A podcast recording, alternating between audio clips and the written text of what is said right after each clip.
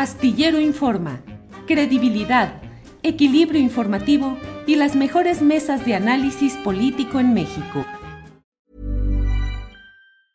Burrow is a furniture company known for timeless design and thoughtful construction and free shipping, and that extends to their outdoor collection.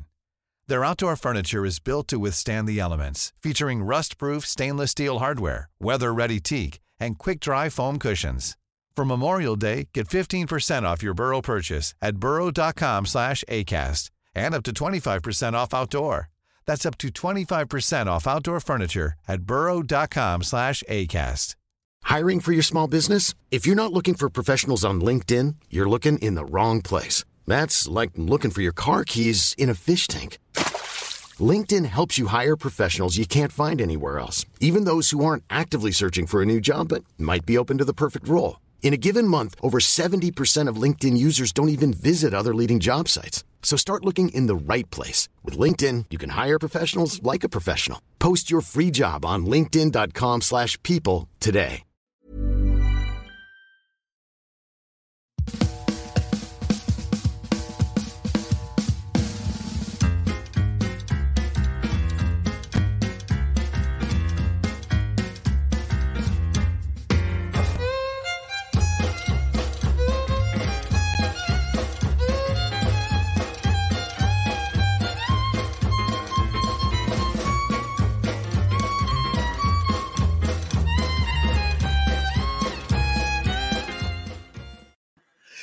Bien, gracias por estar aquí. Es la una de la tarde con un minuto. Estamos en Astillero Informa. Gracias por acompañarnos en la transmisión correspondiente a este miércoles 6 de diciembre de 2023. Muchas gracias por estar con nosotros y desde luego tendremos la información más relevante del día. Tendremos mesa de periodismo, entrevistas y toda la información interesante. Y ya empezamos diciéndole que hoy una de las notas principales ha sido la relacionada con la eh, otro otra serie de nombramientos que ha hecho Xochitl Gálvez, la candidata de lo que fue o es, ya no sabemos, el Frente Amplio por México, ahora llamado eh, Fuerza eh, y Corazón, algo así, FOC por México. Eh, y bueno, hoy ha dado a conocer alguna serie de nombramientos que en el fondo no es más que lo mismo. Creo que es un gran error reiterativo de Xochitl Galvez, del equipo, de quien esté diseñando todo este tipo de mm, nombramientos y de anuncios, porque son los mismos, es la misma gente repetitiva, son los mismos las cuotas de los partidos, los intereses de los partidos políticos y poca mm, eh, respuesta, poca atención le da Xochitl Gálvez a lo que son las promesas originales de atender a la sociedad civil, de hacer una política diferente, de no caer en la repetición de los errores, pues sobre todo que en el caso de ella competen específicamente a ese pasado tan repudiado en las urnas y tan repudiado socialmente que es el pasado que construyeron largamente el PRI, luego durante la docena trágica el PAN con Vicente Fox y Felipe Calderón, y que finalmente eh, pues eh, nomás no levanta, no levanta ese proyecto y con este tipo de decisiones más. Personajes relacionados con el calderonismo, con el foxismo, con el panismo tradicional, con un PRI al que se le dan más posiciones de lo que realmente representa, siendo además de todo el emblema de lo que no se desea eh, repetir ni que regrese. Y bueno, pues así están todas estas eh, situaciones de las cuales iremos dándole información conforme avance nuestro programa. Le comento también, entre otros eh, temas, eh, déjeme ver el resumen informativo que tenemos. Entre otros temas, tenemos aquí lo relacionado con lo que ha dicho hoy el presidente de la República respecto a lo sucedido en Guanajuato con estos jóvenes estudiantes de Celaya. Tenemos video de esto. Adelante, por favor. Acaba de haber un problema lamentable en Guanajuato hace dos días de un asesinato de jóvenes y tuvo que ver con consumo de droga. Entonces, eso que eh, se está combatiendo allá y que no queremos, no queremos que se extienda. O sea, no hay consumo de droga en Oaxaca, no hay consumo de droga en Chiapas. Incluso eh, existe pues consumo, pero no es un problema, o sea, no existe consumo de droga en Yucatán, no existe consumo de droga en Campeche, pero incluso en Sinaloa, en Jalisco, no hay ese consumo de droga, es tráfico. Y fíjense que estamos hablando no de todo Guanajuato, sino de el corredor industrial. Pero eso es lo que ha dicho el presidente de la República respecto a este tema que desde luego ha generado pues una más de las conmociones nacionales en las cuales parecería inaceptable que sucedan este tipo de hechos. Bueno, por otra parte, en la polémica está el asunto relativo con eh, los resultados educativos según la medición que ha hecho PISA. PISA, eh, sistema de medición del cual hoy ha hablado el propio presidente López Obrador en su conferencia mañanera de prensa. Escuchemos lo que ha dicho. Porque pues todos esos parámetros se crearon en la época del neoliberalismo, del predominio del periodo neoliberal, en donde lo que querían era eh, impulsar supuestamente la calidad de la enseñanza, la excelencia,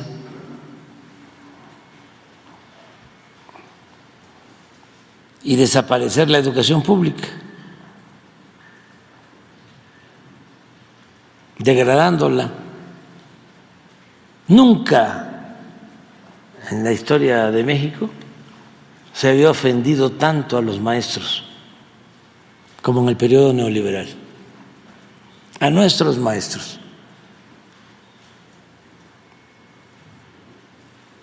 Nunca. Y esas pruebas son parte de lo mismo. Es como si yo eh, tomara en cuenta una opinión del Fondo Monetario Internacional. Eso es lo que ha dicho el presidente de la República en este tema complicado de PISA, las mediciones escolares, la pandemia, sus impactos, todo lo relacionado con esta disminución que reporta eh, PISA respecto a los niveles educativos en México.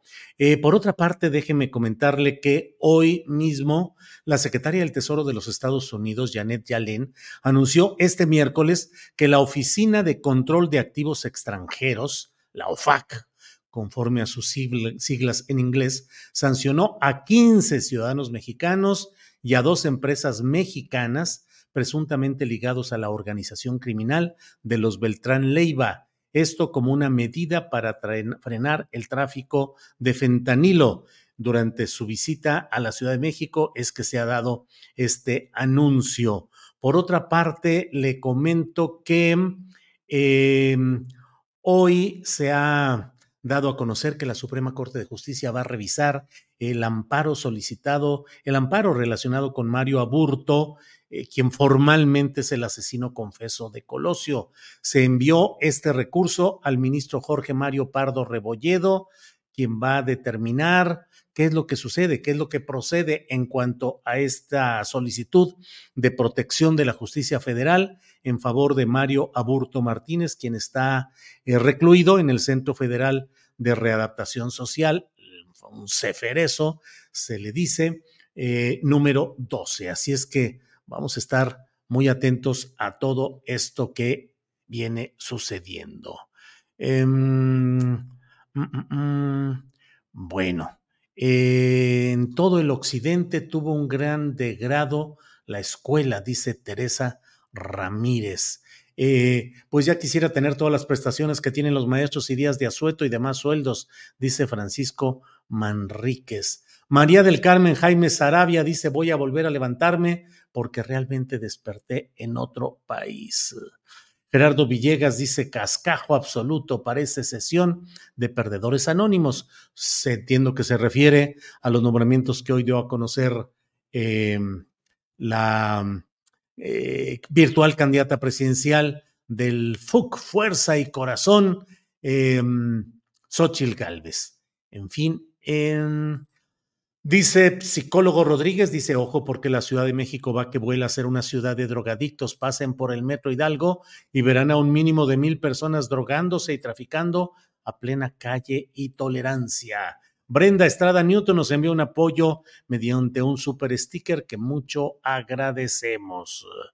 Em, Eric Suárez dice solo porque México es una colonia o el presidente debería de sancionar a las empresas de armas por apoyar el narcotráfico, igual como los bancos. El presidente de Estados Unidos, Joe Biden, se ha declarado, dice que está puesto, presto, listo para hacer em, compromisos significativos en la frontera con México a cambio de que los legisladores en las cámaras del propio Estados Unidos ayuden eh, a Ucrania e Israel.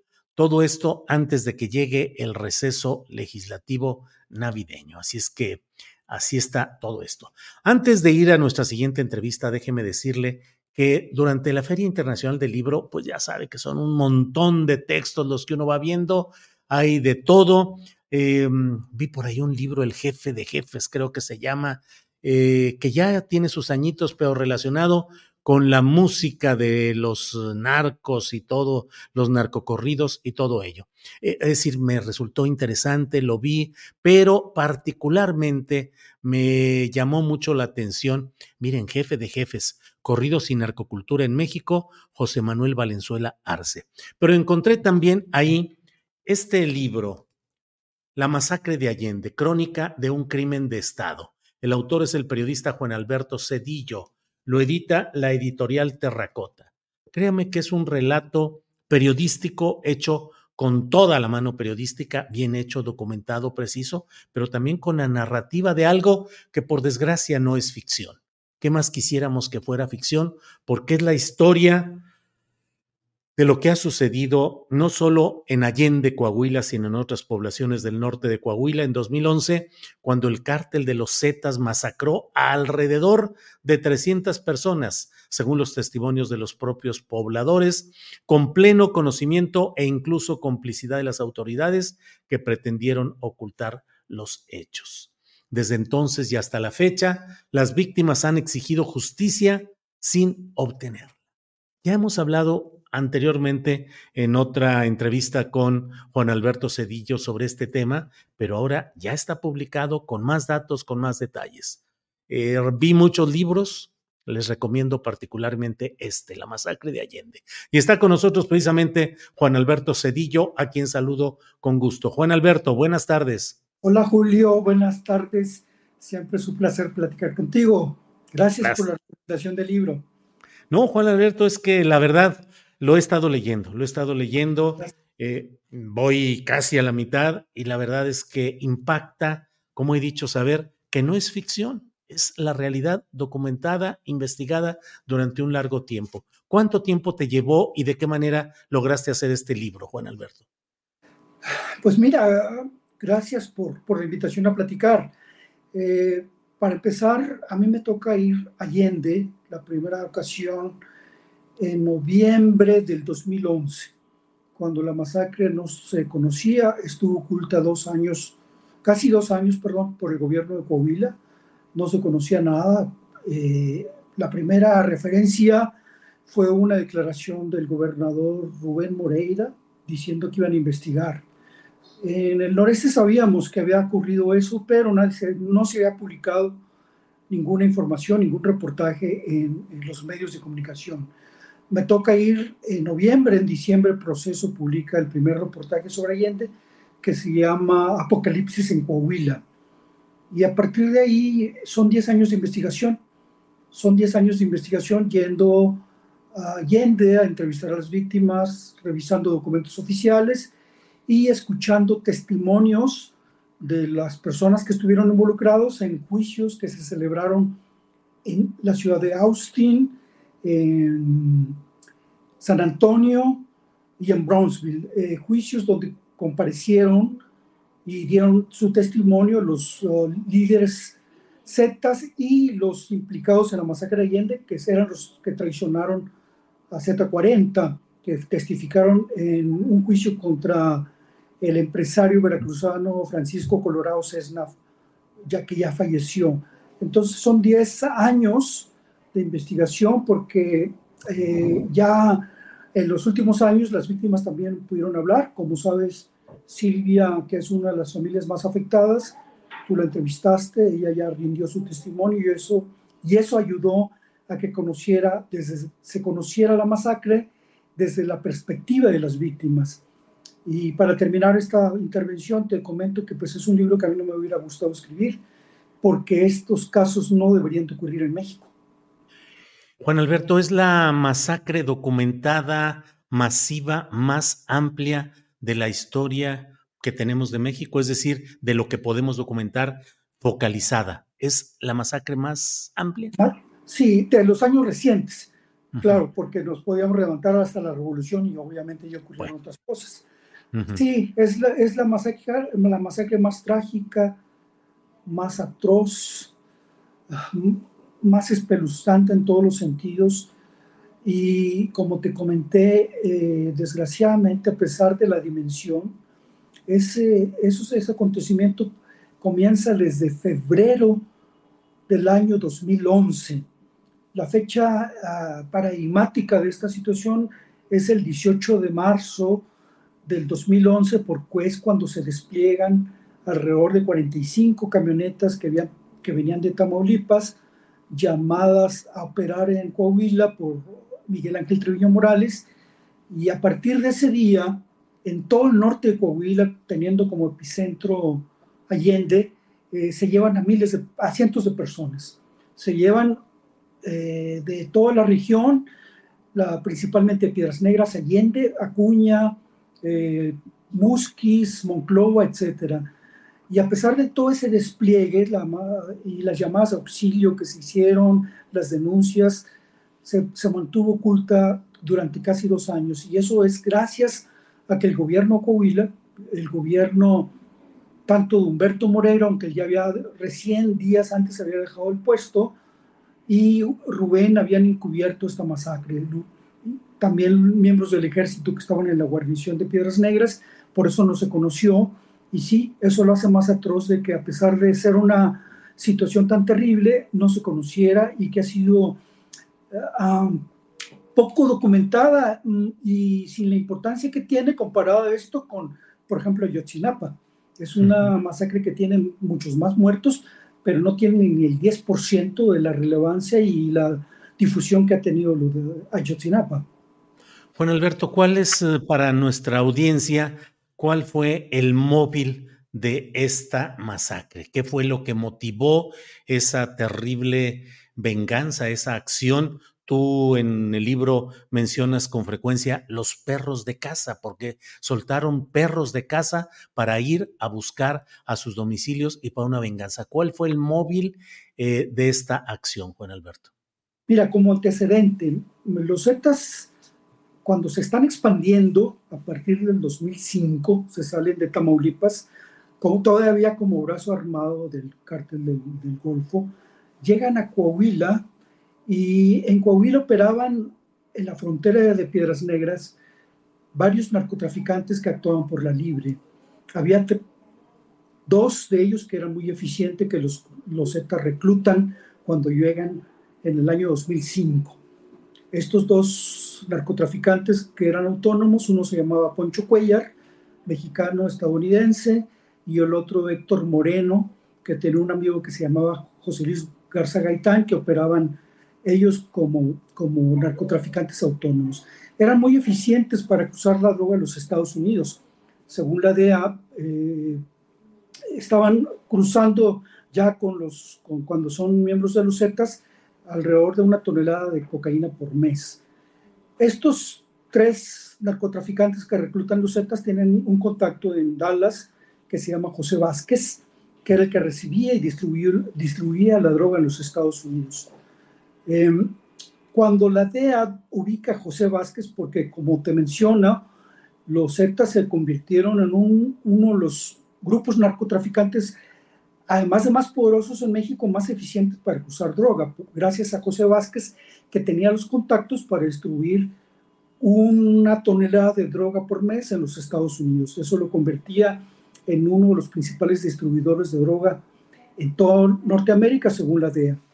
Y entonces lo que sucede es que cuando la DEA ubica a José Vázquez, él se viene a México con su amigo Héctor Moreno.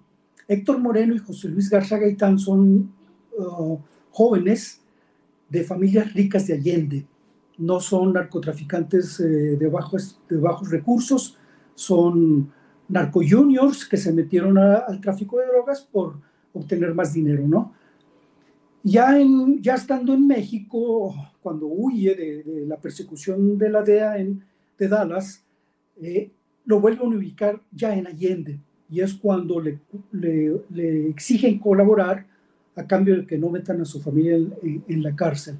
Todo esto lo, cuenta por primera vez muy detalladamente Ginger Thompson en su excelente trabajo que se llama ah, Anatomía de una masacre.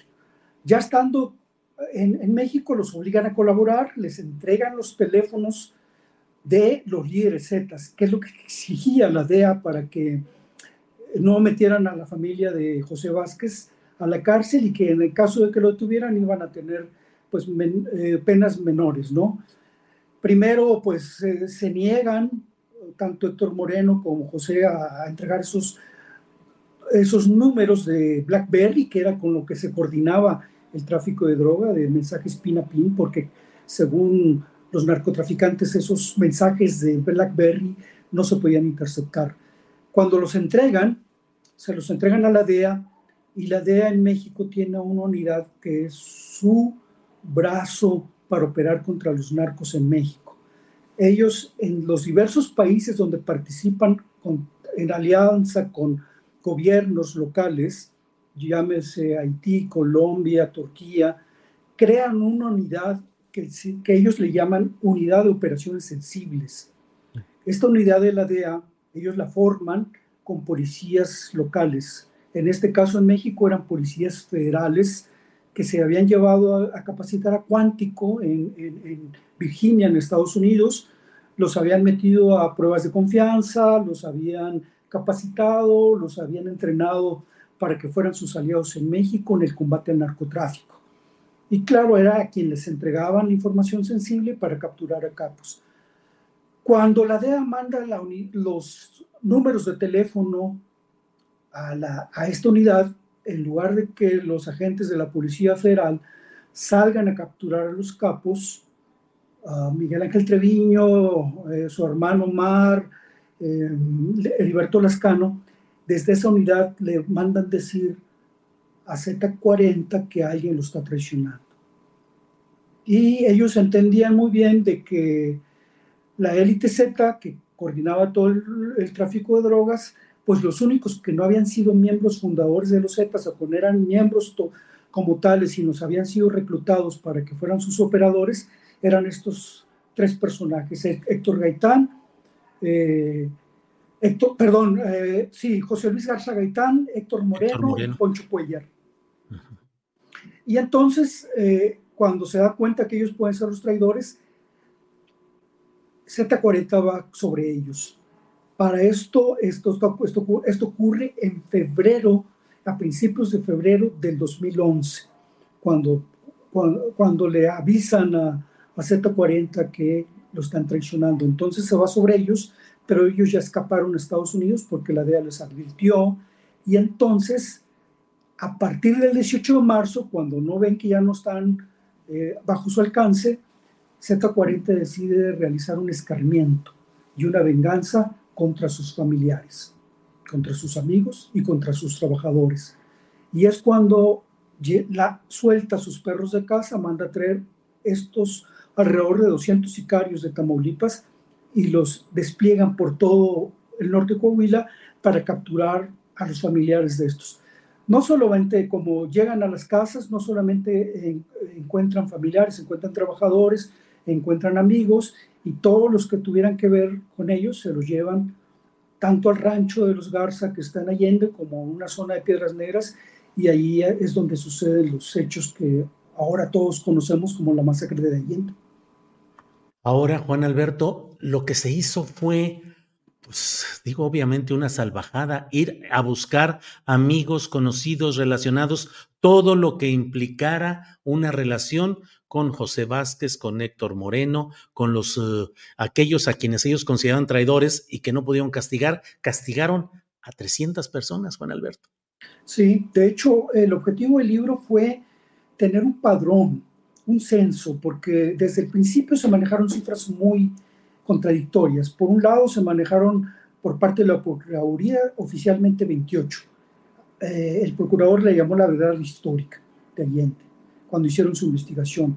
Los, los ah, pobladores y funcionarios de Allende hablaban de que en la región, porque no solamente fue Allende, eran 300. Entonces nos propusimos, porque este libro yo lo hago con colaboradores académicos y con las víctimas.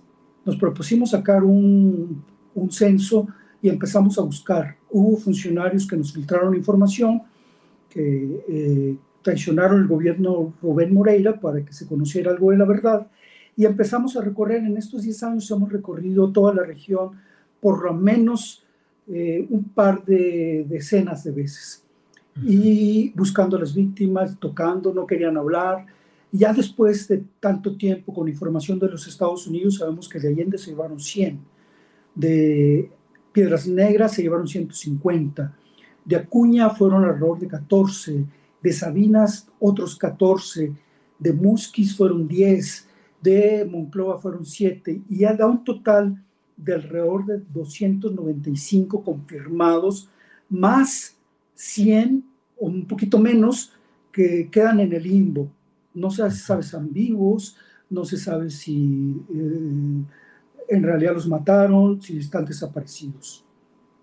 Juan Alberto, en el libro mencionas que el nivel del negocio de introducción de droga a Estados Unidos por parte de los Zetas con esta vertiente de José Vázquez Jr. y Héctor Moreno em, era la segunda en importancia. Luego, es decir, en primer lugar, una conexión con otro tipo de narcotráfico relacionado con Chicago. Esa vertiente de Chicago, de alguna manera, corresponde a la que luego se ha mencionado en el caso de Ayotzinapa. Fíjate que allí desconozco porque la DEA no da los, los datos precisos. Sí sabemos que Chicago tiene una de las redes más eficientes de distribución de droga para todos los Estados Unidos, según la propia DEA pero recordemos que el narcotráfico en los Estados Unidos, o mejor el consumo de droga de los Estados Unidos, no solamente llega sobre, desde México, llega mucha droga desde Turquía, desde Afganistán, y eso llega a Chicago también. Esa droga que sale de el Medio Oriente y de estas partes de Asia finalmente también llegan a los Estados Unidos. Lo que pasa que es que nosotros tenemos la visión de que nuestro narcotráfico es el más importante y no, también el narcotráfico de Asia es, muy, es casi igual al mexicano. Y eso no lo podría yo corresponder. Eh, pero lo que sí te digo es que en el caso de, de la conexión de Dallas, es, es, la segunda porque José Vázquez tenía todos los contactos de la distribución en los Estados Unidos. Cuando la droga llega a los Estados Unidos, siempre se ha mencionado si hay un cártel o no.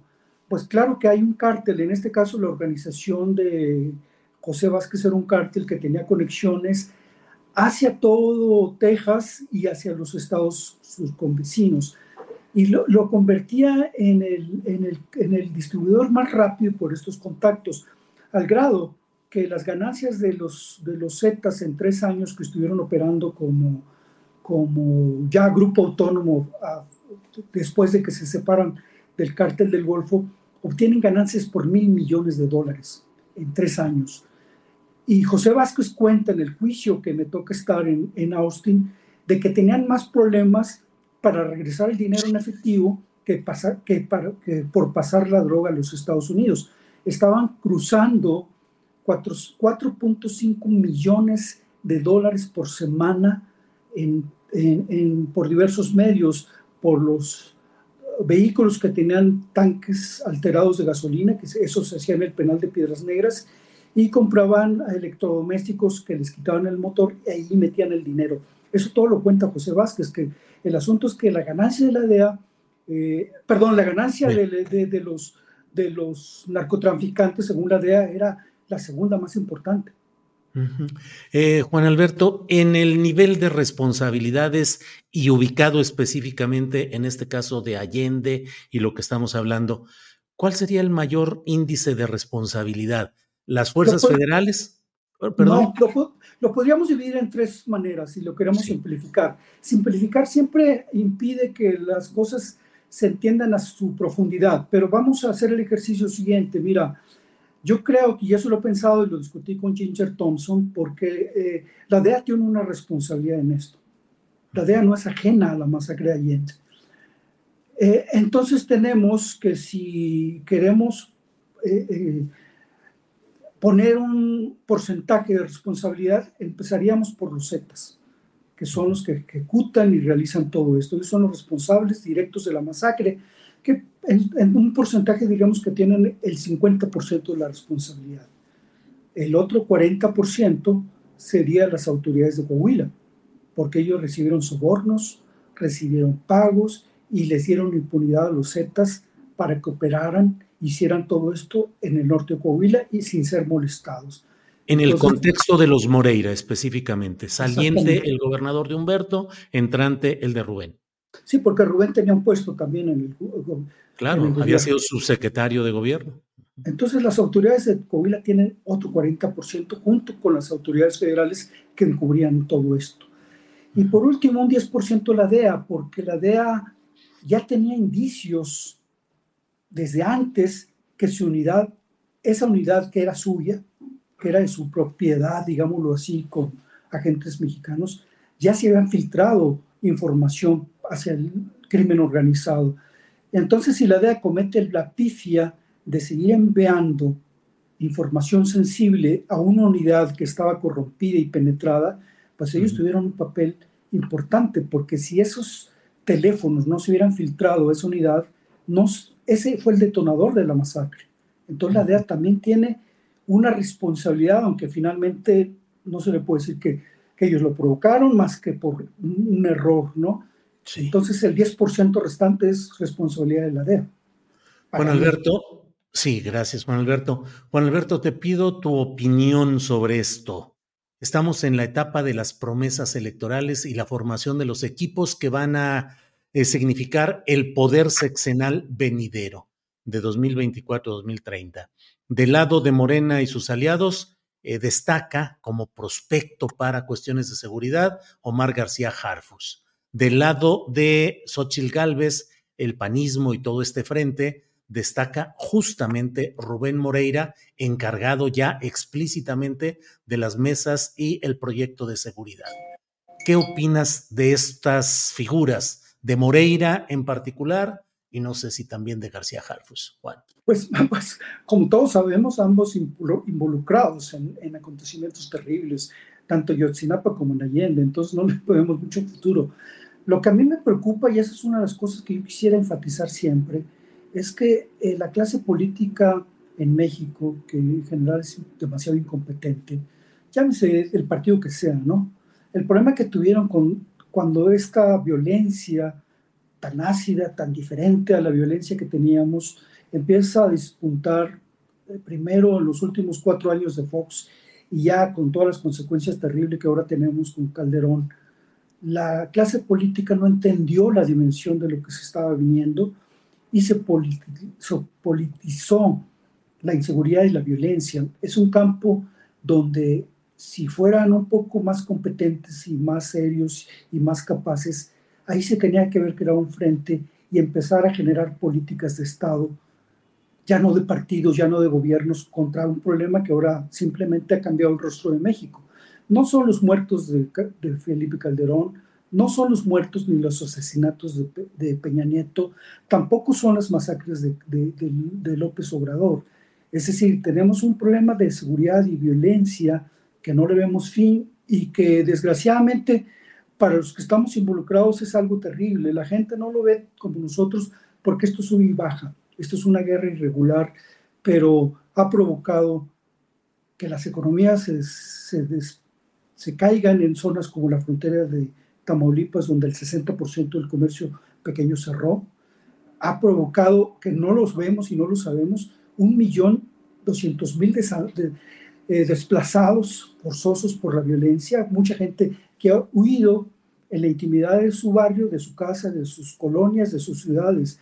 Y tenemos pues los 257 mil asesinados que sumando los tres sexenios son más de 300 mil. Tenemos cifras de guerra, tenemos cifras de un país en conflicto armado sin estar en guerra.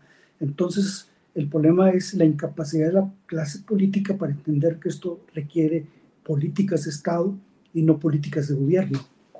Claro. Juan Alberto, te agradezco mucho esta oportunidad de platicar. Cierro con algo que han estado preguntando algunas personas en el chat del programa. Ya lo platicamos en una ocasión anterior, pero preguntan cuál fue el papel del actual secretario de la Defensa Nacional, que era responsable de un destacamento militar en ese contexto regional de lo que sucedió en este caso de la masacre de Allende. Pues el papel de él fue encubrir, porque él en su momento conoció todo, eh, tuvo reportes tanto de sus propias tropas que fueron a revisar por las denuncias de la policía y recibió denuncias directas y él no, el problema no es que no haya hecho nada, él se justificó en una evacuación en la mañanera diciendo que el ejército no tenía ese papel en ese momento, aunque había que recordar que eh, Felipe Calderón para finales de su sexenio ya había sacado el ejército de las calles y la justificación que da eh, Luis Crescencio Sandoval es que no tenía autoridad. No, él encubrió y desgraciadamente lo más doloroso de eso es que también escondió la masacre, porque él fue el responsable de informar al gobierno federal de todo esto. Eh, en el libro presento tres solicitudes de acceso a la información a la SEDENA, a la PGR y otras dependencias, y ninguna dependencia tiene documentos oficiales de la masacre de Allende, de ese momento. Juan Alberto, pues te agradezco mucho la posibilidad de platicar. Sigo recomendando este libro, La masacre de Allende, crónica de un crimen de Estado, editorial Terracota. Juan Alberto, pues eh, agradecidos por tu amabilidad de darnos todo este tiempo y seguimos en contacto a reserva no, de lo No, no, lo agradecido soy yo. Gracias por la difusión y como ya sabes, eh, cuando sea posible que haya alguna información de yo pueda contribuir, quedo a tu disposición. Muchas gracias, auditorio. A ti, Juan Alberto, gracias. Hasta luego. Ahí está, la masacre de Allende, crónica de un crimen de Estado, Juan Alberto Cedillo. Pero bueno, pues vamos a la realidad. Le iba a decir, vamos a la realidad del presente, porque continúa, continúan las cosas. Vamos de inmediato con Edith Domínguez. Edith Domínguez, que es eh, eh, corresponsal de Pop Lab en Guanajuato, y vamos a hablar con ella sobre lo que está pasando en este tema de los estudiantes asesinados en Celaya. Edith, buenas tardes. Tu micrófono, Edith. Tu micrófono, Edith. No se escucha. A ver. No, no, no.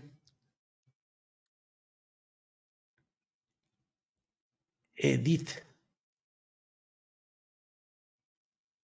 A ver, vamos a tratar de recomponer, Edith, vamos a tratar de recomponer el asunto tecnológico y, em, y vamos a ver el momento en el cual ella esté lista. Le voy comentando todo esto. Em, Edith Domínguez es corresponsal de Pop Lab. Ah, hubo una manifestación de estudiantes y de la sociedad eh, inconforme, hartos de lo que está sucediendo, cinco jóvenes que fueron asesinados. En la conferencia mañanera de prensa, el presidente de la República ha dicho que pues había ahí un asunto de consumo de drogas. La verdad es que por más que se quiera plantear eso, pues la verdad es que el gran problema es el Estado, em, el Estado eh, omiso, incapaz de proporcionar la seguridad deseada. Pero bueno, no deseada, la seguridad necesaria. La primera obligación del Estado es garantizar la seguridad de sus integrantes, de sus pobladores.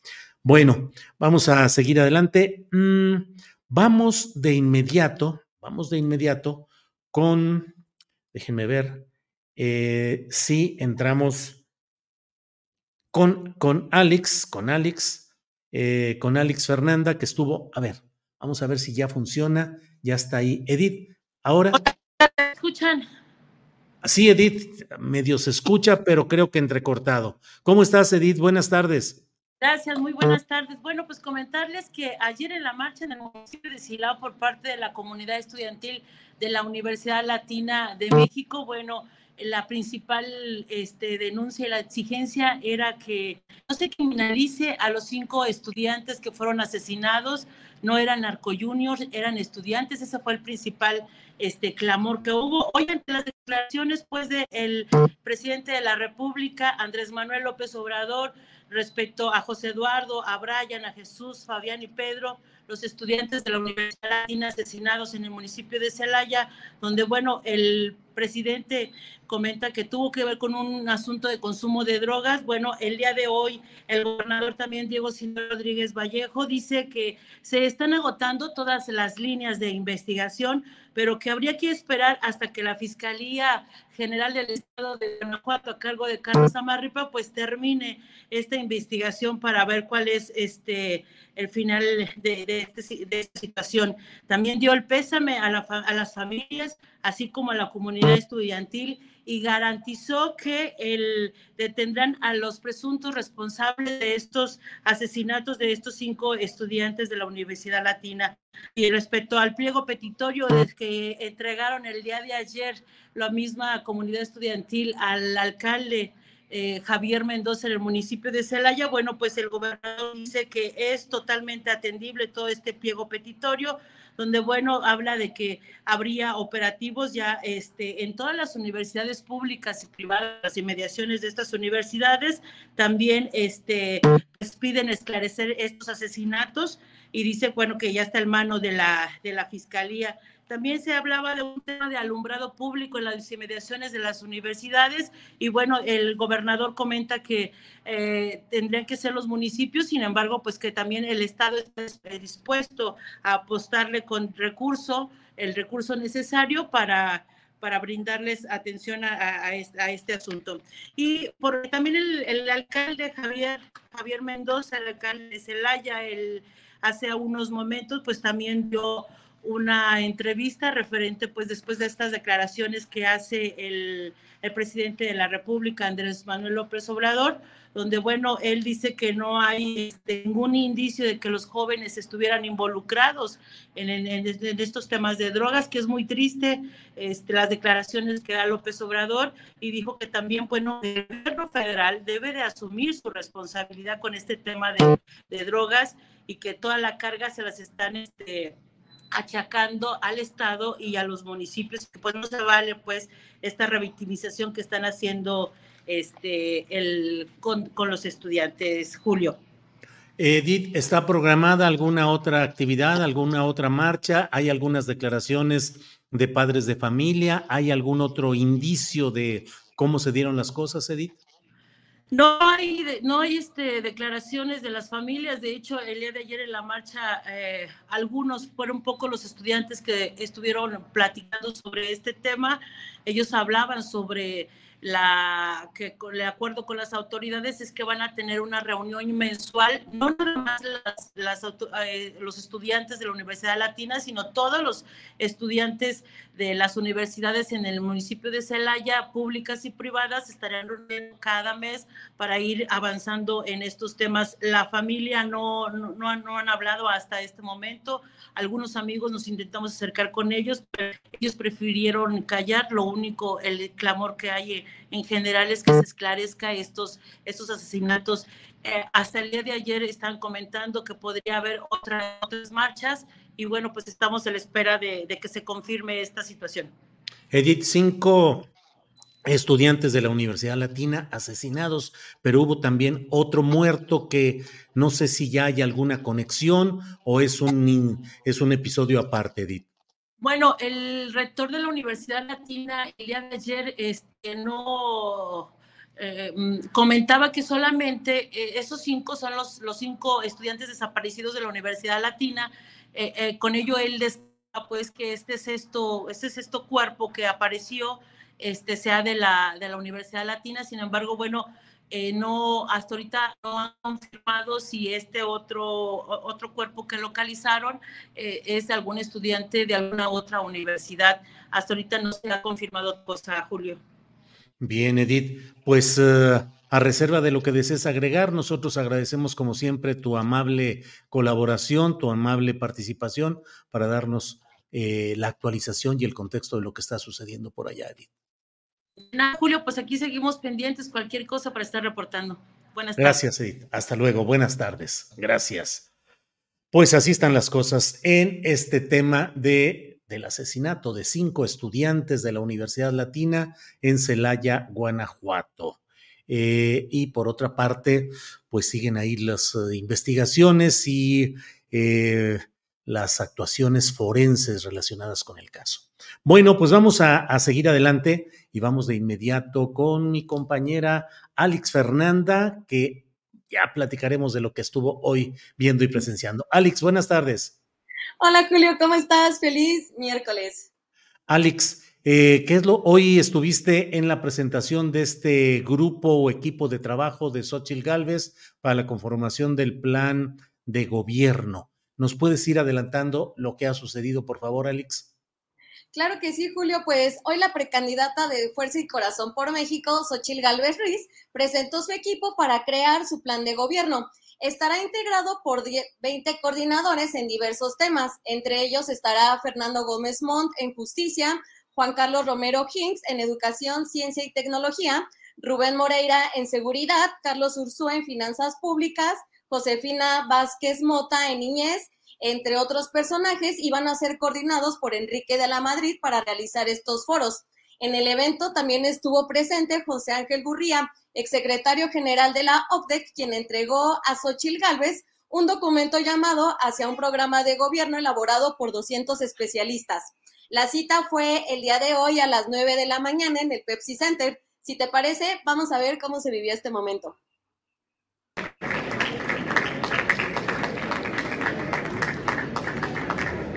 Un place presentar el documento hacia un programa de gobierno.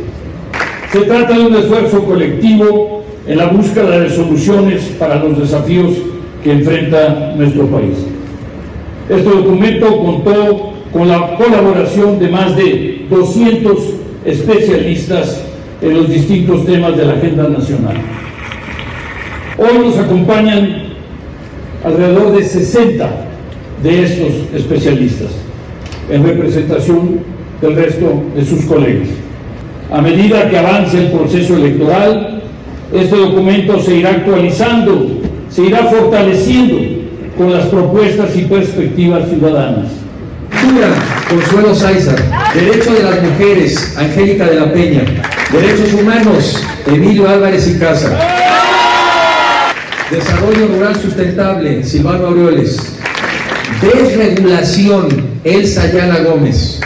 Personas con discapacidad, Isabela Coppel. Educación, Ciencia y Tecnología, Juan Carlos Romero Hicks.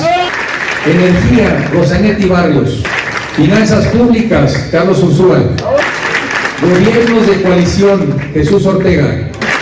Infraestructura, Guillermo Ruiz de Teresa. Innovación y Ciudades del Futuro, Roberto Remes. Justicia, Fernando Gómez Montt. Jóvenes, Jimena Villicaña. Medio Ambiente y Cambio Climático, Rodolfo Lassi. México y su gobernanza, Pablo Bazáñez. Niños, niñas, adolescentes, Josefina Vázquez Mota. Obligaciones internacionales en materia de derechos de infancia y adolescencia, Verónica Juárez. pueblos indígenas y afromexicanos, Eufrosina Cruz. No está presente, pero va a estar con nosotros en Pymes Soraya Pérez, Relaciones Exteriores y Cooperación Internacional y Delfonso Guajardo. Salud, Héctor Jaime Ramírez. Sector Agropecuario y Pesca, Mario Zamora. Seguridad, Rubén Moreira. Telecomunicaciones y Mundo Digital, Alexia Michelle Araujo. Turismo, Rosalinda Benítez. Y por último, pero no por eso menos, y creo que tampoco nos acompaña hoy, José Luis Romero Hicks. Edna, perdóname, Edna, deporte. El gobierno dice que ahora sí se entrega de todo. Mentira. No entregan medicinas, no te dan salud, no te dan una educación de calidad, no dan buenos salarios para todos. Es mentira que generen oportunidades y es mentira que den seguridad. Este gobierno dice respetar los derechos humanos. Mentira. No respeta nada ni a nadie, ni siquiera su propia palabra. Es un gobierno que no dice la verdad. A pesar de las mentiras y las adversidades, veo también un México de luchones, un México que se la rifa día con día para salir adelante. Y para salir adelante, para que todos salgamos adelante, México necesita un gobierno y una presidenta que les diga la verdad, un gobierno con gente competente, honesta y capaz que apoya a los pobres y también apoya a los que trabajan, estudian, emprenden, madrugan. México necesita la clase media. Quiero un país de clase media fuerte, un México chingón. ¿Xochitl va fuerte para el 2024? Claro que va fuerte, porque tiene las mejores ideas, porque tiene el mejor proyecto de país y también tiene el mejor equipo. Y porque ese es el México que nos merecemos, es lo único que podríamos ver como opción, y es un México de clases medias, y como ella dijo, ¿quién no quiere superar la pobreza? ¿Quién no quiere salir de la pobreza extrema? Y esta es la propuesta, un país de clases medias. ¿Qué opinión le merece que las encuestas están diciendo que Claudia Sheinbaum está liderando la popularidad para 2024? Bueno, yo no esperaría menos después de los miles de millones de pesos que han gastado durante años, pues algún resultado tendría que dar. Pero ahora que empecemos a confrontar, y como dice ella, vamos a continuar con este desastre de seguridad, porque ella dice que vamos muy bien. Vamos a continuar con un sistema educativo que ha perdido 20 años, porque ella dice que va muy bien. Vamos a continuar con el abandono al campo, que nos diga si así va a continuar de una vez para saber y veremos cómo las encuestas se empiezan a ir de picada. ¿Van a sacar a Morena para 2024? Tenemos que sacar a Morena en 2024 porque no cabe el progreso y Morena. No cabe un país de clases medias y Morena. No cabe un país con democracia y Morena. Hay que sacar a Morena. ¿Qué opinión le merece que las últimas encuestas, la de lunes por ejemplo, mencionaban que Claudia Sheinbaum estaba liderando las preferencias para el 2024? Ese es el aparato gubernamental. Quieren engañar y confundir a la gente usando encuestas a modo para este, ir generando la percepción de que ya es un tema inevitable, de que ya es cuestión de trámite, de que, es, de esto ya está decidido. Lo mismo hicieron en el Estado de México hace pocos meses en la contienda, vender la idea de que es inevitable. Eso no es cierto. Y la verdadera encuesta donde se van a expresar las mexicanas y los mexicanos es el 12 de junio del 2024. ¿La derecha va a regresar a gobernar el país? Lo que queremos es un equipo de gobierno eficaz, incluyente, democrático, un gobierno de coalición. Lo otro son motes que ponen desde el Palacio Nacional todos los días para confrontar y dividir a los mexicanos, porque la división gana el autoritarismo.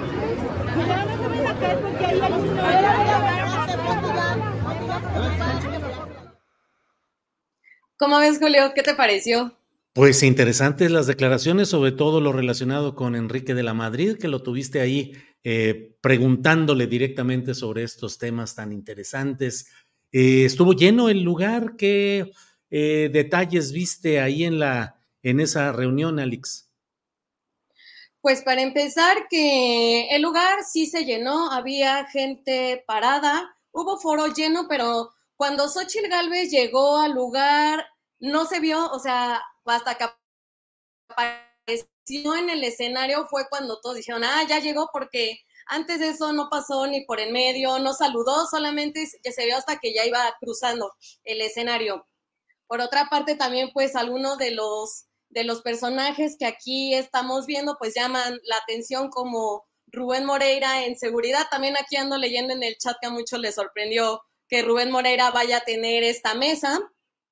Y el ánimo de la gente, no hubo tanta bulla, pero sí se ve que hay en las personas que estaban presentes que hay apoyo para, para Xochitl Gales. Bueno, aquí lo estamos viendo. Eso fue lo que, lo que pasó, Julio. Y ánimo, ánimo en la gente, pues más o menos. Programada a las nueve de la mañana la, la conferencia. Así es, eh, fue a las nueve de la mañana y empezó aproximadamente a las 9.15. Hubo personajes en el público como estaba Margarita Zavala, estaba Gabriel Cuadri, vi a Marco Cortés, a Jesús Zambrano que estaban ahí en primera fila. Estaban ahí desde temprano. Y el que de los primeros que llegó fue Juan Carlos Romero Hinks, y que también se nombró a su hermano, pero que el día de hoy no asistió a este evento. Bien, bueno, pues estamos atentos. Gracias por la cobertura, Alex Fernanda. Muy bien todo. Gracias y seguiremos adelante. Aquí pendientes, Julio, y a ver qué va pasando en la precampaña de Xochil Gálvez. Muy bien. Gracias, Alex. Seguimos adelante. Bien, pues esta ha sido la cobertura de Alex Fernanda, quien estuvo hoy en la presentación de este eh, segundo o del equipo que se va a encargar específicamente de elaborar lo relacionado con los foros sobre plan de gobierno y todo este tipo de asuntos. Así es que vamos a ir avanzando. Eh, es la una de la tarde con 56 minutos. Le comento que en unos minutos vamos a estar ya con eh, nuestro compañero, con nuestros compañeros en la mesa de seguridad. En esta ocasión, en este miércoles 6 de diciembre, estaremos con Arturo Cano, Daniela Barragán y estaremos además eh, con Teresa. A ver, espéreme tantito. Em, Estamos, estamos completos. En unos minutitos más vamos a estar adelante con esta presentación de nuestro equipo de trabajo. Eh, leo muchos comentarios por aquí. Em, eh, ¿Qué dice aquí Goretti Vázquez Sánchez? Dice, la verdad, qué patético equipo, de verdad no se darán cuenta que son los mismos que han saqueado al país y metido en esta delincuencia brutal que hoy nos aqueja. Eh, Mm, dice por aquí Manuel Rojano, nosotros los indígenas ya no queremos esta gente. Lila Fernández dice, viendo a estos sujetos ofreciendo tantas cosas al pueblo, lo único que provocan es más coraje, sabiendo que no ignoramos quiénes han sido, qué le han dado al pueblo, son unos desvergonzados.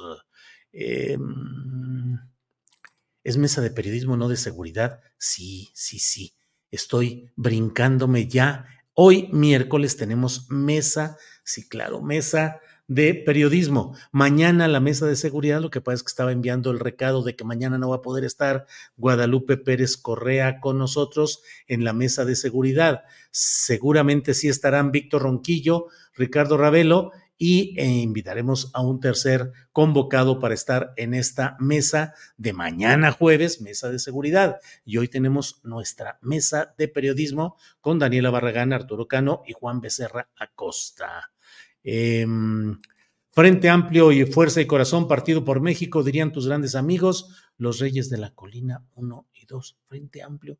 Bueno, no sé exactamente qué hay aquí. Si no está Ravelo, no veo la mesa, dice Elías Bautista Hernández. Pues yo creo que él va a estar mañana, menos que haya algún otro asunto. A Pepe Reveles, dice María Ángeles Lara Lujano. Sí, claro, a Pepe Reveles, ojalá y tenga tiempo mañana. Y eh, Guadalupe Pérez Correa. No, pues ando ahora, Dulce Bretón. Ahora sí ya se me están yendo las cabras con tanto asunto. Las cabras al monte, Guadalupe Correa Cabrera. Bueno, bueno. Alex, muy bien. ¿Y cómo no si está con el maestrazo Julio Astillero? Dice Viridiana Jaramillo. Batearon a cabeza de vaca en seguridad, dice Gancito Power. Sí, así es. Así es este tema. Concéntrate, Julio. Es Guadalupe Correa, no Guadalupe Pérez, dice Arturo Aguatl. Eh, Bueno, le hizo daño ver, sigo en modo escucha, dice 2N22. Eh, Letis dice, le hizo daño ver el video, don Julio. El video, bueno, sí, el video que está ahí. Em, Javier Rodríguez Rincón dice, en Hidalgo se rumoraba que Moreira, Villano, Osorio Chong estaban muy vinculados con el Lasca. Eh, ¿Por qué no dice nada de los estados que tiene a su cargo? Dice Lau Aguirre. Bueno, vamos a hacer eso, eso, aquí me parece muy bien. Don Julio puede echarle la culpa al frío, dice Marco Antonio Cruz. Sí, es que el frío afecta mi capacidad neuronal. Entonces, bueno, pues así andamos. Ya es la edad, ya para qué le, le doy vueltas al asunto. Bueno, pues vamos a ir eh, a una artillero, como siempre, no respondiendo preguntas comprometedoras. ¿Cuál no respondí? Neutral, tibio, sin compromiso, solo intentando quedar bien con todos y a la vez quedando mal con todos, como todo buena ondita. Hijo de su tal por cual, el astillero, ardillero ese, Carlos Hernández. No lo ande viendo. Yo creo que, francamente, no hay que ver a ese ardillero. Imagínese, cámbiele de canal, Carlos Hernández, pues ¿para qué sufre? Pare de sufrir. Bueno, una pequeña cortinilla de presentación y regresamos con nuestra mesa de periodismo de este miércoles 6 de diciembre.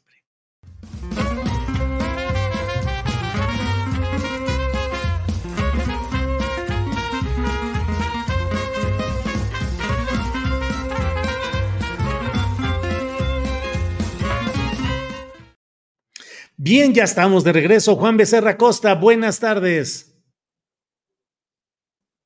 Querido Julio, qué gusto saludarte. Daniela, ¿cómo están? ¿Qué les dice esta fría tarde preinvernal?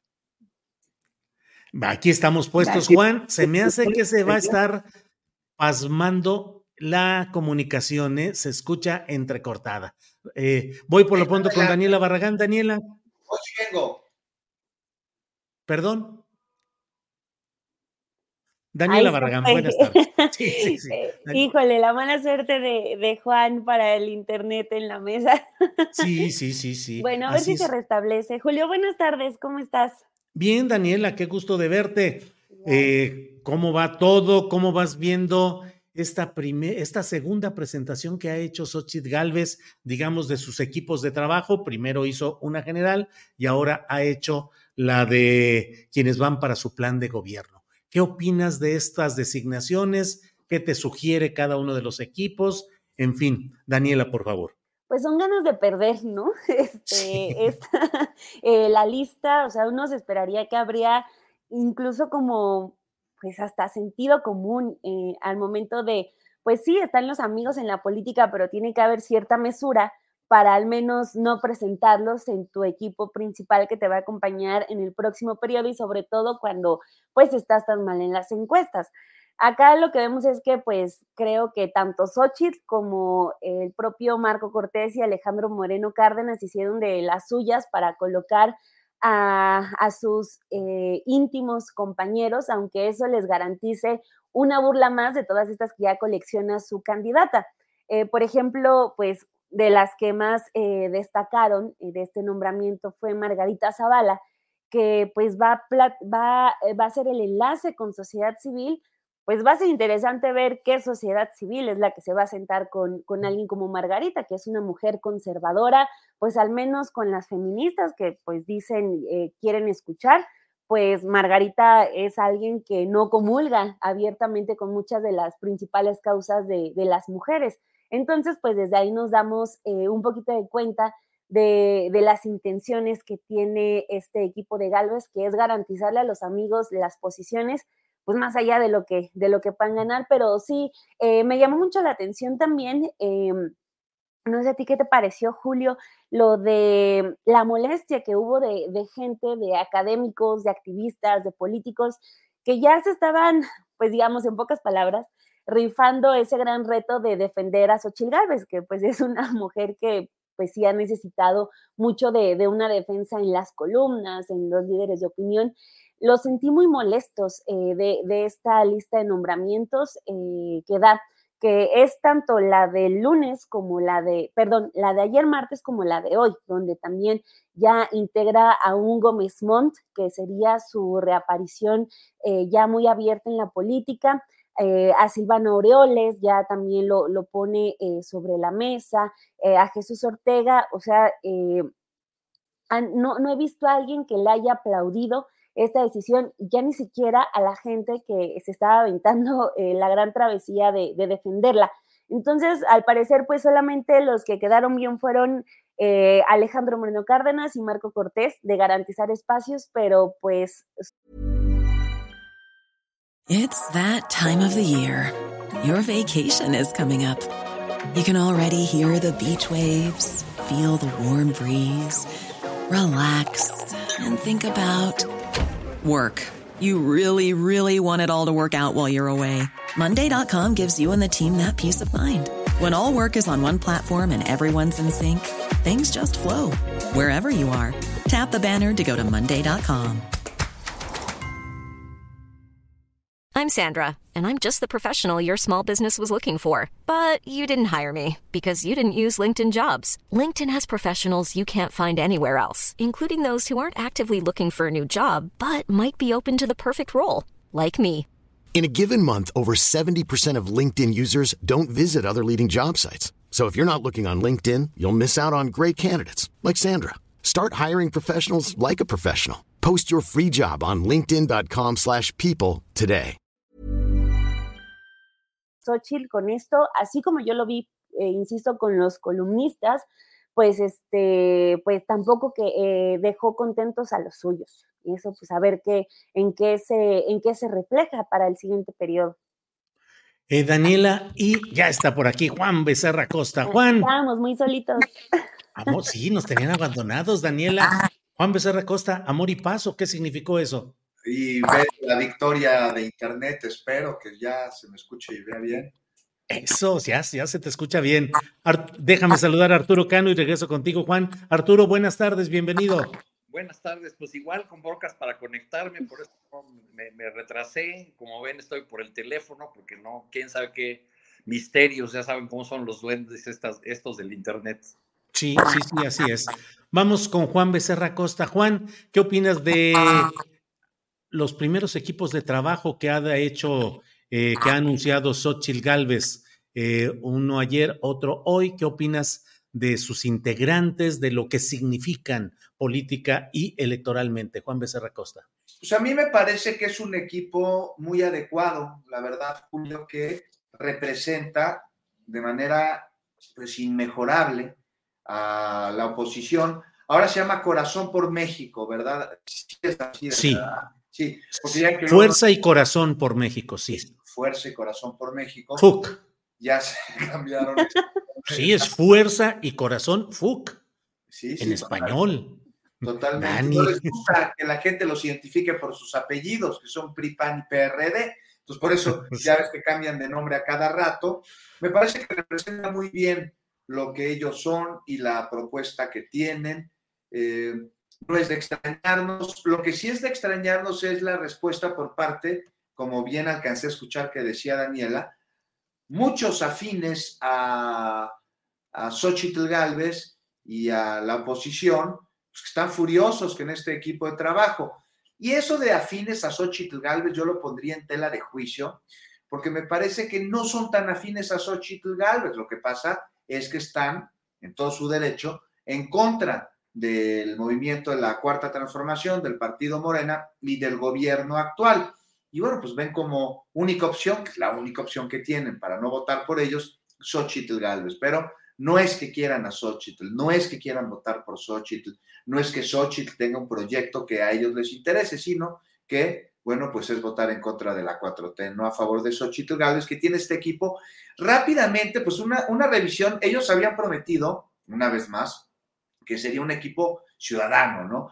Hay que aquí hacer un pequeño paréntesis porque, bueno, pues un político también es un ciudadano y el hecho de que haya sido o sea gobernante o que tenga un cargo, eh, pues no le elimina su calidad de ciudadano, pero no nos andemos por la razón. Prometieron un equipo ciudadano, así como también un candidato ciudadano y también un proceso ciudadano. Se refería a que habría participación de la sociedad civil en estos procesos, en estos caminos, en estos derechos eh, académicos, especialistas en distintos temas, eh, representantes populares, no en el legislativo, y vemos que esto no fue así. Tampoco es de extrañarnos, porque ¿por qué habría de ser así cuando jamás han cumplido esta promesa? Ah, me decían ayer, no hay ni un ciudadano que sea así, ciudadano de a pie en el equipo de Xochitl Galvez. No estoy de acuerdo, o sea, sí los hay. Por ejemplo, están sus hijos, ahí están. Ellos no han sido políticos ni nada. Eso sí, también recuerda a la frase de José López Portillo cuando decía, es el nepotismo de mi orgullo o el orgullo de mi nepotismo. Es el orgullo de mi nepotismo cuando nombró subsecretario de Programación y Presupuesto a su hijo, a José Ramón López Portillo, ¿no? ¿Para qué le andan dando tanta vuelta y quejándose de que si Claudia Sheinbaum, su hijo hizo un documental, que por qué, que, que, su hijo, que no estaban de acuerdo, cosa que a mí no me parece, pues es un documental, no es un encargo de campaña, forma parte del equipo, y mete a sus hijos quejándose de esto que les estoy comentando, a formar parte de su equipo de campaña. Esto no fue visto de, manera simpática al interior de la oposición y de esta fuerza y corazón por México. Se le ha criticado muchísimo, así como también algunos representantes, algunos eh, colaboradores. Yo me pregunto, por ejemplo, Margarita eh, Zavala, que quedó en el Comité de Sociedad Civil, ¿se irá a acercar a, los papás de la guardería ABC como tendría que ser su, su encargo, este, su función? como parte, como cabezadora del Comité de Sociedad Civil, tendría que hacerlo, no sé, no lo va a hacer. Santiago Krill, de veras, o sea, no que había cambiado, Maximiliano Cortázar Lara, el Comité de Comunicación, no sé, mira, eh, eh, principalmente está compuesto por exfuncionarios de Felipe Calderón o de Vicente Fox, los que no están eh, detenidos, por supuesto, o los que no tienen alguna orden de aprehensión. Pero además, ¿qué no la están asesorando? Y sale hablar Xochitl con este equipo, hablándole a una clase eh, media eh, permanente y además una clase media alta, permanentemente con este discurso de que sí es chingona y que está chingón y que su equipo es chingoncísimo y chingadera y media, pues nomás no va a conectar, no va, nomás está desinflando más, nomás está haciendo enojar a los pocos que eh, pues tienen la intención de votar por ella, no lo digo yo, lo dicen todas las encuestas, y en fin, pues me parece que Crónica del arrastre a un desfiladero anunciada. No sé cómo lo ven ustedes, Julio. Adelante, vamos, Juan Becerra Costa, vamos con. Y vamos, no, si regresamos con Arturo Cano. Vas y vienes, Arturo Cano. Ya, al, fin ya logré que la computadora respondiera, porque quién sabe qué pasaba. Bueno, Arturo, ¿qué opinas de estos primeros nombramientos? Tú estuviste incluso hoy ahí en la reunión en la que se dio a conocer este, esta segunda eh, comalada, iba a decir, de nombramientos. Arturo, y además, bueno, mm, no estuvo cabeza de vaca, eh, está eh, Rubén Moreira en cuestión de seguridad, en fin, presencias, ausencias, ¿qué nos dices, Arturo Cano? Bueno, fue un evento en el Pepsi Center ahí del World Trade Center, este, pues en, un salón mediano, este, en el que pues el maestro fungió como maestro de ceremonias Enrique de la Madrid, eh, que fue eh, pues eh, elogiando a, los presentes, a Xochitl Galvez, cuando comenzamos a ver quiénes subían al, al presidium, pues eran prácticamente los mismos del día anterior, con algunas, algunas diferencias. La, eh, la presencia de la sociedad civil, salvo lo que diga el, eh, digan las hojas de vida de algunos de los 20 coordinadores de los foros temáticos anunciados hoy, este, pues se circunscribió a dos oradores. Habló un, hombre de mediana edad, este, Sousa me parece el apellido, eh, que presentaron como, como emprendedor, eh, y que hizo un discurso lleno de pletórico de frases del libro de autoayuda, eh, que terminó diciendo que el gobierno tiene que ser manejado como una empresa, tiene que ser manejado como un negocio.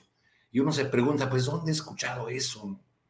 Y, luego ve ahí a Xochitl Gálvez en el centro y dice, ah, pues claro, eh, con, con el jefe de Xochitl cuando entró al gobierno, era Vicente Fox el que decía, o tenía ese tipo de expresiones. Luego habló una joven que contó eh, una historia de esfuerzo personal. Ella estudiaba medicina, por cuestiones económicas tuvo que abandonar esa carrera y terminó estudiando derecho. Eh, el caso de esta joven fue eh, puesto como un ejemplo de, del abandono que en este gobierno se ha hecho de, de, los jóvenes, de la educación, etcétera. Y tocó el turno a aquel eh, hombre que, muchos conocemos o conocimos como el ángel de la dependencia, José Ángel Gurría, quien eh, presentó el proyecto que ya está eh, elaborado. Entendemos que estos foros que anunciaron hoy y sus coordinadores, para lo que van a servir es para enriquecer ese documento que según Gurría elaboraron 200 especialistas de muchas áreas eh, cuando Xochitl Gálvez tomó la palabra, dijo que los especialistas habían sido 400.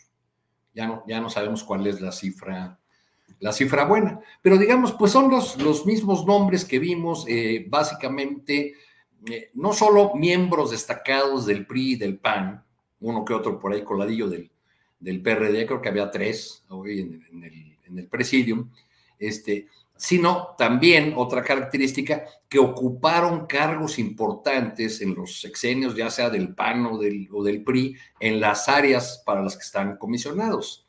Eh, sería el caso de Consuelo Sáeza, que fue eh, titular de Conaculte y se va a hacer cargo de, eh, de Cultura, o de José Luis Luege, que fue director de Conagua y está encargado precisamente de, de ese tema en los, en los foros temáticos eh, Xochitl Galvez tomó la, palabra e hizo un discurso, pues como a los que ya nos está acostumbrando en estos días. Son, son discursos que eh, eh, están armados eh, como por frases, pequeñas frases cortas de impacto, son como una suma de spots, de mini spots o de frases que buscan ser ocurrentes y que terminan tratando de poner la fuerza en la búsqueda de un país de clases medias y de un país chingón. Ese es el, el discurso que, que, termina ofreciendo Xochitl Gálvez. Chingón y eh, la, algo así como por el bien de todos, primero la clase media, algo así, ¿no, Arturo? Sí, pues que ella no quiere ser presidenta de los pobres, ¿no? Sí, que es. Quiere ser presidenta de las, de las clases medias. Es este, digo, es, un discurso, yo no entiendo de, dónde vienen las dos expresiones y quizá por eso las quejas de muchos eh, columnistas, articulistas, opinadores que son partidarios del bloque opositor, que se la han pasado en estas semanas hablando de eh, el error tras error de la campaña de, de. Mira, pues, ese video yo lo tomé, pues, estaba en, la zona de prensa que es hasta allá en Gallola es difícil ver también por las luces de repente hasta los rostros de los que, de los que asistieron al, lugar. Este, pero bueno, pues eh, es este, este discurso que ya usó en campaña Josefina Vázquez Mota, también presente hoy como eh, comisionada de algo relacionado con niñas, niños y adolescentes, aunque también una perredista le cambiaron la palabra y la comisionaron para el foro de infancias. No sé cuál sea la diferencia. Verónica Juárez. Verónica Juárez Piña, ¿no? Este, no sé cuál sea la diferencia entre infancias y, niñas y niños, este, pero o, a lo mejor no cabía, ¿no? Porque eh, pues hubo, aun cuando los partidos se apoderan de las posiciones, qué, qué caso eso de que Rubén Moreira sea el comisionado de, seguridad, sobre todo después de escuchar o refrescarnos la memoria con eh, la información muy sólida que hace un rato comentó el compañero, el compañero Cedillo. Sí, Juan Alberto Cedillo sobre la masacre de Allende. Bueno. el papel del gobierno, el papel de los Moreira en esa. El papel de los Moreira, sí, en la masacre de Allende. Daniela Barra, gracias Arturo por tus palabras y por los videos. Juan, sí, sí. Una, una preguntita. Pues ahora sí que en, el, en la reporteada y así, pues he tenido la oportunidad de hablar con varias personas de la oposición y no sé si se han percatado ustedes, a ver qué opinan, de que fuera del micrófono, por supuesto que no voy a decir nombres, pues ahí hay un compromiso, pero todos así baja cabeza, baja mirada y reconocen que hoy no piensan ganar, que Xochitl no va a ganar. Está muy mal, está muy mal la campaña, la están asesorando mal, muy mal equipo, yo no, está fatal, Claudia está arrasando, veo muy complicado, si no es que imposible, todos, ¿eh? No hay uno optimista. Así ya fuera de cada, ya en serio, siempre les pregunto, oye, ¿cómo no? Las encuestas no votan y se salen por la tangente con este discurso muy político que tienen. A la hora ya de, de vernos a los ojos, no, pues sí reconocen que está muy mal. Entonces, todo este equipo que está con Xochitl, yo les pregunto, ¿se acuerdan que en la primaria, digo, porque además a mí me pasó, eh, llega un momento en el que te juntas con pares, no porque decidas juntarte con ellos, sino porque es eso no juntarte con nada, ¿no? Hay momentos que duran más o duran menos, en los que eh, las organizaciones sociales de los niños, eh, pues rechazan a unos, atraen a otros, y siempre va a pasar que llega un momento en el que pues, los más populares no te voltean a ver, y entonces hay varios que se encuentran en esta situación y se juntan. ¿Por qué? Porque si no estarían solos, pero si ellos decidieran, tendrían otros amigos. No sucederá lo mismo en este asunto del equipo de Xochitl. O sea, ¿quién por voluntad y, y emoción está en ese presidium que es, como dijo Mario Delgado, pues una bola de perdedores y cartuchos quemados, no solo por lo que ha perdido en el pasado, sino por cómo se están dirigiendo de manera estrepitosa a un fracaso rotundo más. ¿Cómo ven? Daniela, ¿qué opinas de esto que nos plantea Juan Becerra Costa? ¿Tendrán percepción de que no la están levantando y que no tienen una viabilidad electoral real? Daniela. Pues sería una estrategia muy torpe el dar eh, por perdida esta elección pero darla sin siquiera dar la apariencia de que se está dando una batalla real. O sea, esto del equipo, eh, ya lo mencionamos, son eh, como la muestra tal cual de que tienen ganas de perder, de que apuestan por la desmemoria e incluso por el cinismo, porque varios de los que estaban ahí sentados tienen algunas cuentas pendientes. En un caso concreto, Silvana Aureoles y eh, la, la, diputada a la que promueve Xochitl como encargada del deporte, Edna, se me fue su apellido, este, pero estaba ahí junto, junto a Silvanos. Esas dos personas tienen pendientes de eh, investigadas por la Unidad de Inteligencia Financiera y ya ahorita ya están sentados en, eh, el equipo de, de Xochitl. Se me haría una estrategia muy torpe, pero no dudo que lo sean, pero eh, el levantarse sin dar esa batalla, al menos en apariencia, sería muy fuerte. Ya fueron seis años en los que se desgastaron, la, la oposición se desgastó demasiado invirtieron dinero, eh, tanto de los partidos como empresarial, aguantar otros seis años eh, con una derrota tan dramática como la que si hoy fueran las elecciones de acuerdo con, la, con las encuestas sería eh, pues devastador, creo que levantarse la tendrían todavía más complicada. Entonces, no sé, yo siento que sería algo muy fuerte que, que estuvieran tramando Alejandro Moreno Cárdenas y Marco Cortés, pero también lo que creo es que pues nos han demostrado en más de una ocasión que mucha audacia política, mucha inteligencia de estrategia no tienen. O sea, son personas que están pensando muy en el corto plazo. Entonces, aunque son ambiguos, no descarto que pues sí, estén ya eh, pensando en que pasando 2024 ellos se van a retirar y ya que se arreglen los demás pero este, yo creo que las otras fuerzas que serían quizás las que no dan la cara, las que están eh, maquinando detrás de los partidos, pues no creo que ellos estén muy tranquilos ya desechando la elección del 2024 porque ese, ese levantarse de nuevo sería muy, muy pesado si es que esta elección ya la dan por, por perdida.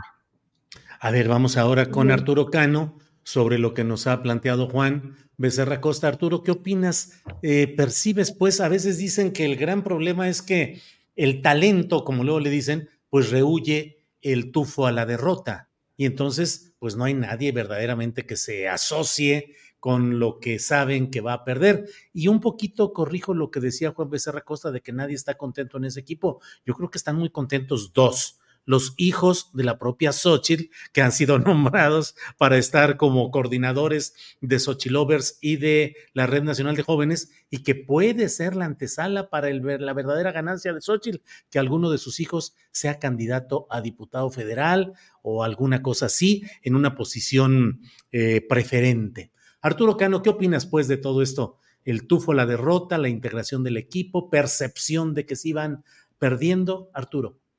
Pues si tienen esa percepción de la, de la derrota, efectivamente, pues se dedican a cultivarla y a profundizar en esa línea, ¿no? Es lo que, lo que parece con estas decisiones. Yo más bien lo que veo es, eh, eh, con ese mensaje burdo, eh, grosero, patanesco que puso Rubén Moreira en las redes sociales y que no voy a, repetir, pues creo que que esa es la actitud que tienen muchos de los políticos que hoy y ayer estuvieron presentándose como integrantes del comité de campaña o de estos foros temáticos. Y la actitud es, estas canicas son nuestras.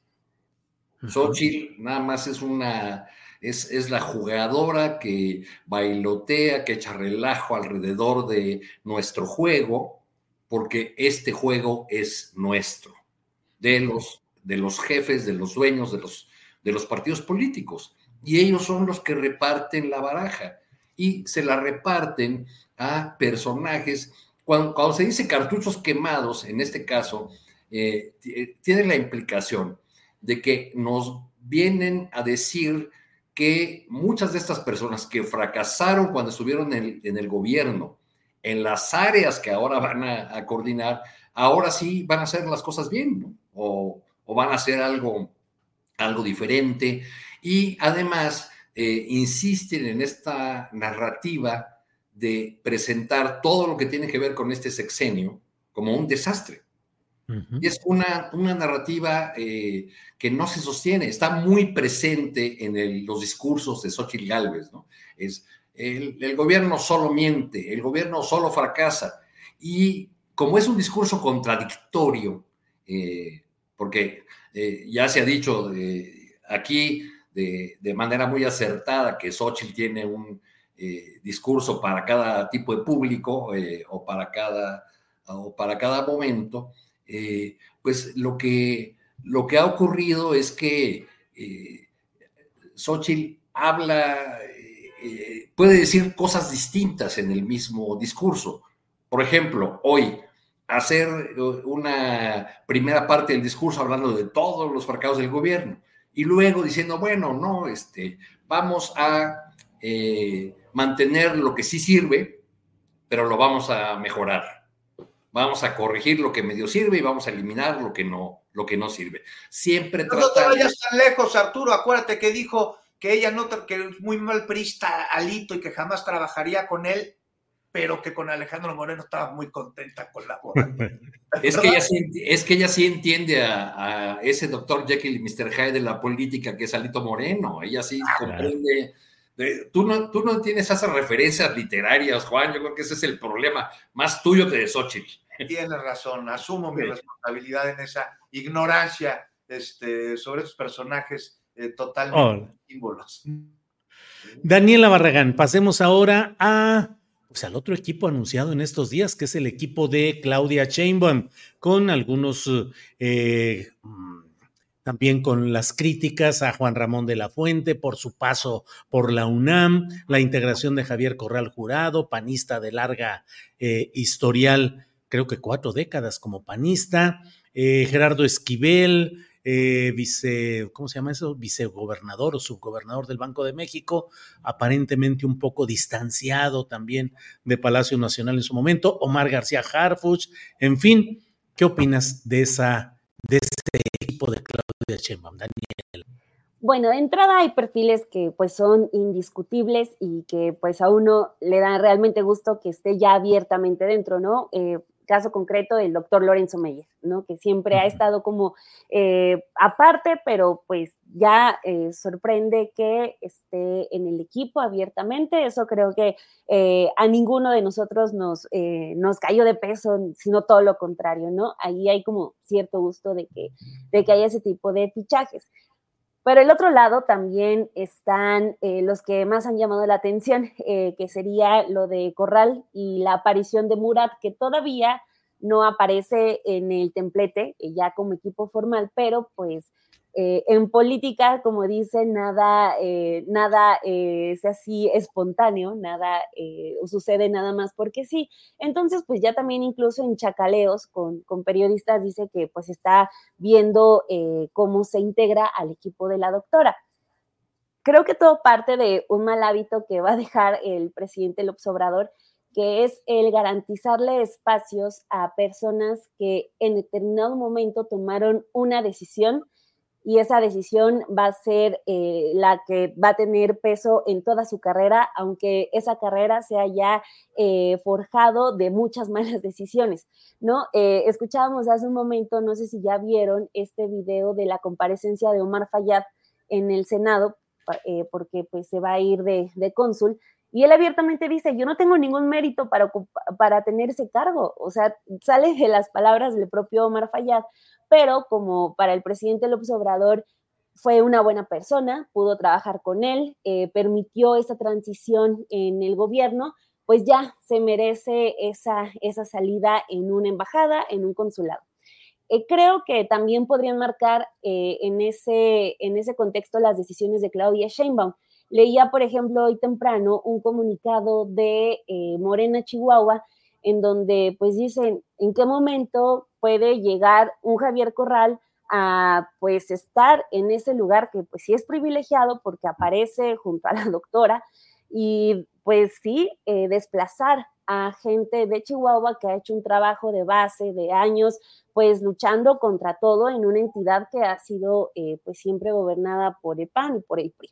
Entonces, eh, pues hay cierta molestia y esas molestias se van cosechando en otros, eh, en otros nombramientos. Por ejemplo, lo de Olga Sánchez Cordero, que pues ella tuvo un papel eh, muy importante en el equipo del presidente López Obrador, pues no por nada fue su, su, secretaria de gobernación, pero para la gente en esta segunda etapa de Olga Sánchez como, como senadora, pues hay unos reclamos abiertos porque ella se puso de lado de, eh, pues del Poder Judicial en esta última batalla eh, por el recorte presupuestal y toda, toda esa historia que ya sabemos. O sea, a lo que voy es que hay eh, quejas reales de la gente, tanto de Morena como en general, no, no necesariamente del partido, de que sí, pues hay estos tratos muy especiales a personas que, insisto, solamente por haber tomado una decisión en un momento muy específico, de repente ya están en, la mejor posición. Ahora, lo de fallar, si se concreta, eh, pues sí creo que sería eh, muy desafortunado porque, pues así como estamos hablando de cómo en eh, Xochitl Galvez y su equipo apuesta por la desmemoria de poner a personas que ya lo decía hace unos minutos, este, pues todavía tienen pendientes en sus estados de corrupción, abierta corrupción, pues bueno, este, en el caso de, este, del exgobernador de Oaxaca, pues podríamos estar hablando de lo mismo. Entonces, pues se supone que la cuarta transformación, el segundo piso de la 4T tiene que ser distinto, perfectamente puede prescindir de ese tipo de personajes. Entonces, pues ojalá se rectifique. Lo de Corral creo que lo salva esa carrera en donde de repente daba pues mensajes de estar dando las batallas correctas, a pesar de que siempre él decidió estar abiertamente en el PAN y ser panista, eh, logra ser eh, gobernador panista de Chihuahua. Yo lo recuerdo por las batallas que dio, por ejemplo, con la reforma de telecomunicaciones con Peña Nieto, o sea, su carrera como, como senador, etcétera. Quizás eso lo pone en un lado correcto, pero pues creo que hay como muy pocas oportunidades para la doctora para colocar a este tipo de personajes cerca y creo que ella tiene que también calcular a quienes sí y a quienes no, por quienes se, se las va a jugar. Ya decidió meter a Corral. No sé si yo en su lugar me aventaría también esa batalla por un, este, por un Murat. Yo lo vería muy complicado. Entonces creo que sí debe calcular esos costos políticos que traen este tipo de nombramientos. Gracias, Daniela. Juan Becerra Costa, eh, claroscuros, positivos, negativos en la integración de ese equipo eh, que anunció la doctora Claudia Sheinbaum. Fíjate que coincido con Daniela en varias cosas. Una de ellas, comienzo con esto, es la inclusión de Alejandro Murat al equipo de Claudia Sheinbaum. En mi opinión, que no tiene por qué ser de ninguna manera pues, la razón o la opinión, no presenta para nada el proyecto de la cuarta transformación. De hecho, y ya lo dio a conocer el gobernador del estado de Oaxaca, pues está haciendo Entonces, yo pondría una sana distancia en lo que se deslinda cualquier tipo de responsabilidades en una gestión eh, en el gobierno de Oaxaca, pues muy señalada de haber cometido todo tipo de desfalcos y otros delitos. Y no me quedaría nada más ahí, Julio, me iría eh, al Infonavit, de donde Murat fue eh, director durante el gobierno de Peña Nieto. Claro. Funcionario de Peña Nieto. Este, y sí, me parece, me parece que no representa para nada este sentido de la cuarta transformación y la dirección que debe de tomar. Muy distinto, así, es evidente, el equipo de Claudia Sheinbaum el equipo de Xochitl Galvez, más que detenerme en personajes, que lo acaba de hacer muy puntualmente eh, Daniela, mencionando tal vez nada más eh, a Renata Turrent, que me parece una eh, muy acertada designación, a joven, académica, pues de la sociedad civil, lo que le falta al equipo de, de Xochitl Galvez, entre otras cosas, pues es un equipo que tiene proyecto, que construye un proyecto de nación y que, bueno, pues ve, tiene miras a, largo plazo.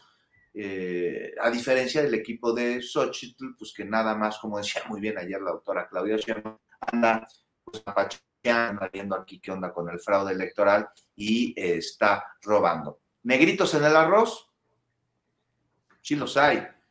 Y será parte de esta transformación el eliminar, el depurar los procesos a través de los cuales llegan este tipo de personajes eh, que no abonan y que incluso en algunos casos meten los pies. Ojo, ojo eh, a las candidatas, a la candidata, a los demás candidatos a distintos cargos con este grupo del cual Morena no está ajeno, endogámico, este, de obscuras intenciones, que se anda tomando la selfie con las candidaturas y luego resulta que la utilizan como alguna especie de aval para hacer negocios, este, prometiendo cosas que pues de entrada ni siquiera van a cumplir, pero que nos recuerdan al modelo con el que se operaba en el pasado, justos en estos momentos electorales o preelectorales, en donde antes de los acomodos se llevaban a cabo los acuerdos en lo oscurito. Nada más hay una revisada al equipo de Claudia Sheinbaum pues que tengan muy en claro, no es algo eh, que no sea evidente, eh, quién tiene este tipo de conductas para, pues, eh, evitar de alguna manera poner baches, autobaches en este proceso de transformación del país, Julio. Bien, Juan, gracias. Arturo Cano, ¿qué opinas de la integración del anuncio que hizo la doctora Chainbaum, por favor? Oye, anduve por ahí y para mí fue muy curioso ver a Paco Taibo sentado al lado de Murat, porque así, así, Así, quedaron. estaban ahí al, ladito, uno, al lado del, del otro. Este, bueno, si en el, en el bando opositor se vive un, cierto aire de derrota anticipada, en este bando se vive un aire, en el bando de Claudia Sheinbaum se vive eh, pues aires de, triunfo anticipado, eh, aunque el presidente Morena diga que, que están trabajando en el territorio y que no se duermen en, sus laureles. Entonces, como parte de ese aire de triunfo, estuvieron presentes en ese evento y de esa manera Claudia Sheinbaum honró eh, a su gremio, pues muchos académicos importantes, no solamente arriba en el templete como, como coordinadores de las mesas temáticas, sino también abajo. Había una buena cantidad de rectores de, universidades. Eh, de hecho, una de las, de las oradoras, además de de Chainbaum y, de la Fuente, pues fue la presidenta del, Colegio de México, Silvia Giurlioni, no me acuerdo si se apida correctamente, si se pronuncia correctamente el apellido, Giurlioni o algo así, eh, eh, que hizo pues un, discurso no de apoyo electoral a Claudia Sheinbaum, sino eh, una reflexión sobre la importancia de la educación y y la, atención que debe venir del lado del gobierno. Entre las cosas que yo veo eh, trascendentes, pues es que hay un, eh, en el afán este de pluralidad, hay un corrimiento eh, le dije a un intelectual muy importante, y no digo quién porque este, no, no le pedí autorización, le dije, ¿y qué tal este, a la salida del evento? ¿Y qué tal este corrimiento a la derecha? Y me dijo, no, fue un corrimiento al centro. Lo que sucede es que a nosotros el centro siempre nos queda a la derecha. Pues sí, qué buen, qué buen manejo geométrico de geometría política.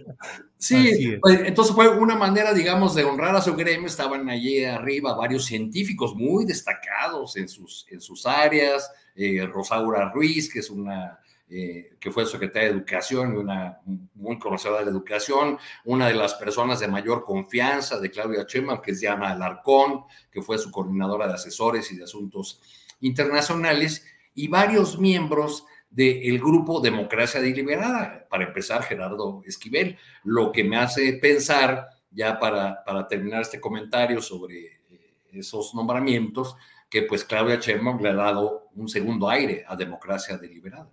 Sí, mira lo que son las cosas, claro, eh, que tuvieron la Secretaría de Economía, luego esta eh, vicegubernatura o subgubernatura en el Banco de México y otras posiciones que ha tenido este grupo de democracia deliberada. Eh, bueno, eh, yo nunca lo entendí muy bien. O sea, era un grupo de académicos que tenían cierto poder y o como lo de democracia deliberada. Era un grupo que se reunía en el Covadonga. Pregúntales a los periodistas que no salen de ahí, que te platiquen de todas las veces que encontraron allí a democracia deliberada. A ver, Juan Becerra, digo, supongo que el tiro va contigo. Oye, me verás que no conozco el Covadonga. ¿De veras no conoces el Covadonga? ¿Cuál y si ha ido? No, me acuerdo. Así abraza, bueno.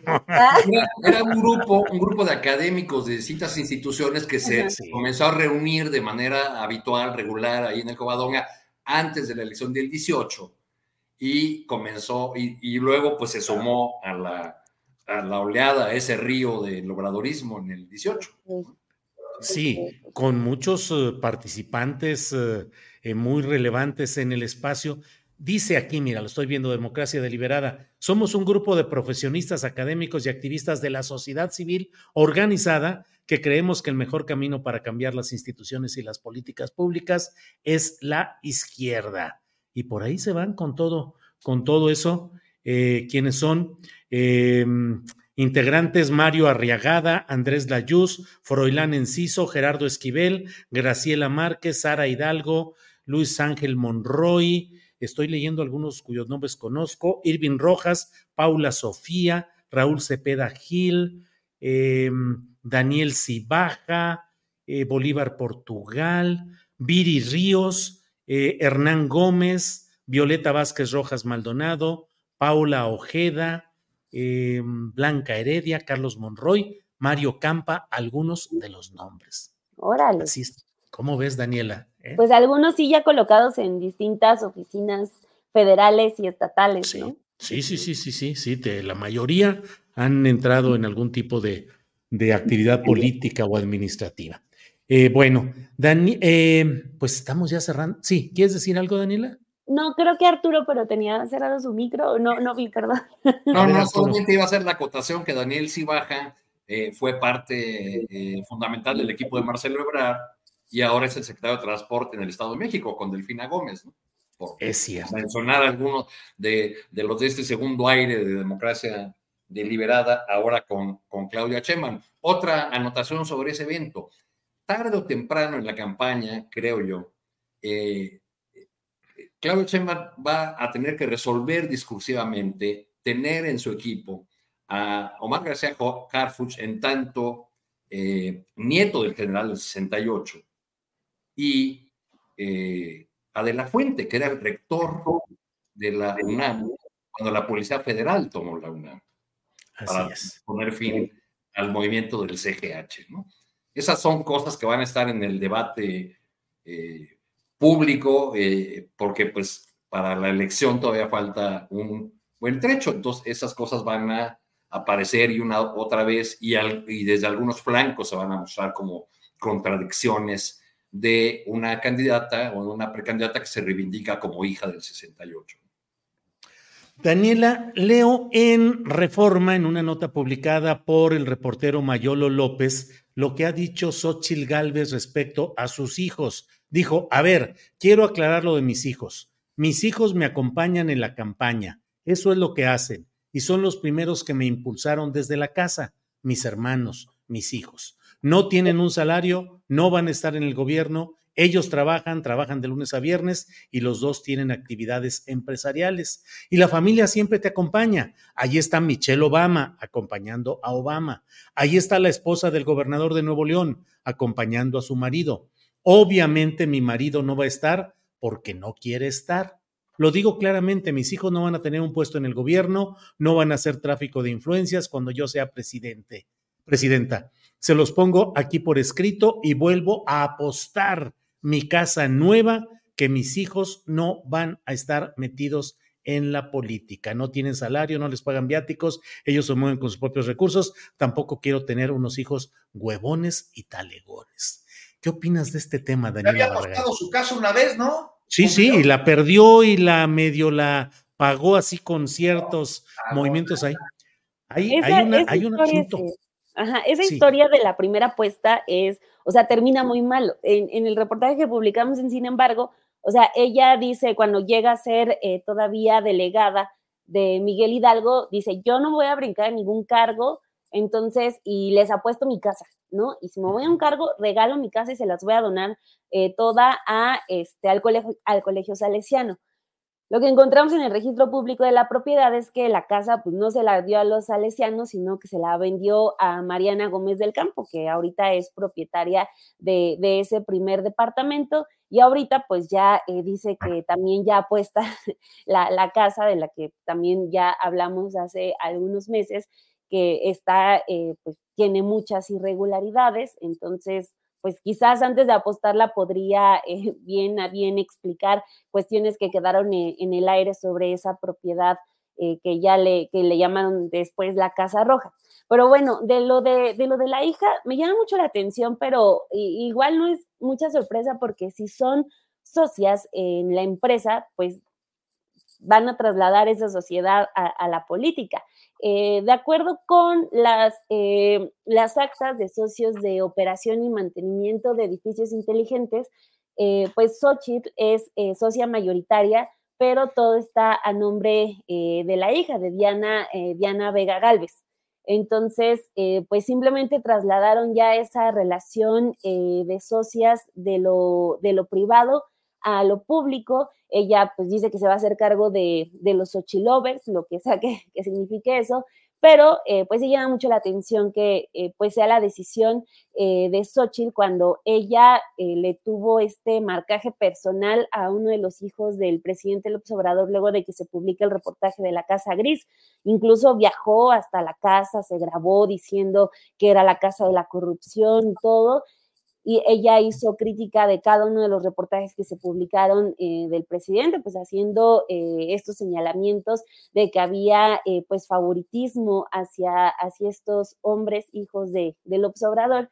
Y, pero ahora ella defiende esas decisiones y pues bueno, está bien. El problema es que, por ejemplo, al igual que sucede con Mariana Rodríguez en Nuevo León, omiten darles un cargo en el que, con el que se les pueda dar un seguimiento más profundo. Se les dan estos cargos honorarios, por ejemplo, Mariana Rodríguez, que en un principio se dijo que sí iba a ser eh, abiertamente la directora del DIF o un cargo relacionado eh, 100% con el gobierno y no, mejor deciden colocarla en una ONG que se llama Amara Nuevo León.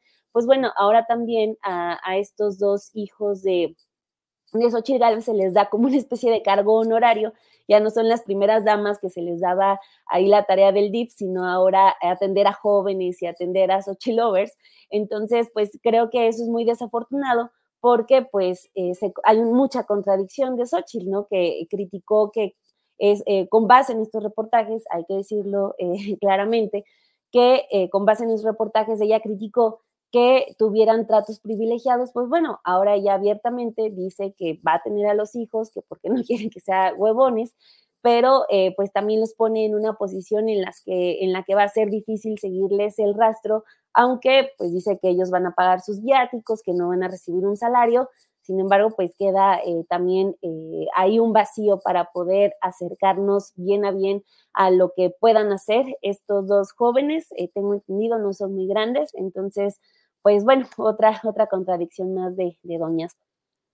Así es. Juan Becerra Costa, hay el ambiente en el que parece que finalmente en el Senado podrán llegar a acuerdos para que se designe a la nueva ministra de la Suprema Corte de Justicia que entre en el asiento que dejó Arturo Saldívar. Eh, se dice incluso que podrían ser los votos de Movimiento Ciudadano los que ayudarían a destrabar este asunto y que también habría eh, designaciones de magistrados regionales en Jalisco y en Nuevo León y también se destrabaría eh, haciendo ya los nombramientos en el INAI.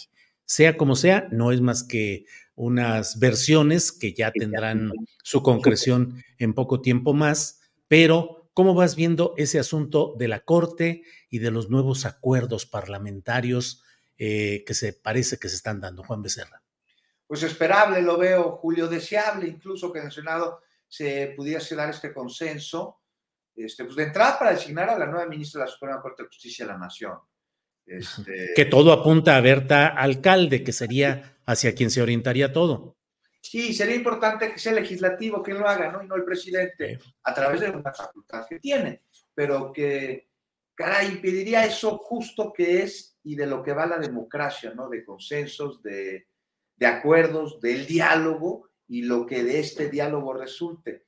Y entonces una vez que sucede, pues entonces paso a que ese mismo diálogo, ese mismo consenso, esa democracia se pudiese trasladar al Pleno de la Corte. Uno de los tres poderes de la nación, por cierto, y el que más lento avanza camino a la transformación que vive el país que está, pues este, curiosamente, pues el único poder cuyos representantes no se eligen a través del voto popular. Entonces, bueno, una reforma a este poder sí es urgente para que dentro de otros cambios, este, pues esto pudiese darse. Nada más para dejar claro, ¿no? No se trataría de una votación a perfiles generales o a, postulaciones simples, pero vendría de una terna cuyos aspirantes cuenten el perfil de formación, de preparación, de experiencia adecuados necesarios para poder desempeñar este cargo de ministros. No lo mismo tendría que suceder con magistrados y como sea en varias partes de Estados Unidos con, con jueces. Entonces, bueno, regresando a los perfiles, a la decisión del Senado, hay quejas, hay molestia, este, porque las aspirantes a ser ministras son cercanas al presidente y son cercanas a la 4T. Pues sí, y, o sea, mientras tengan los requisitos que mencioné hace unos momentos, a ver, ¿qué quería? ¿Cuál, fuera... presidente, ¿Cuál presidente puso a sus enemigos en la Suprema Corte o propuso a los enemigos? A ver, a ver pero además de eso, Arturo, o sea, si eso querían que resultaría pues, absurdo, pues es parte de las atribuciones de un presidente, lo estás diciendo tú claramente, el designar enviar esta terna.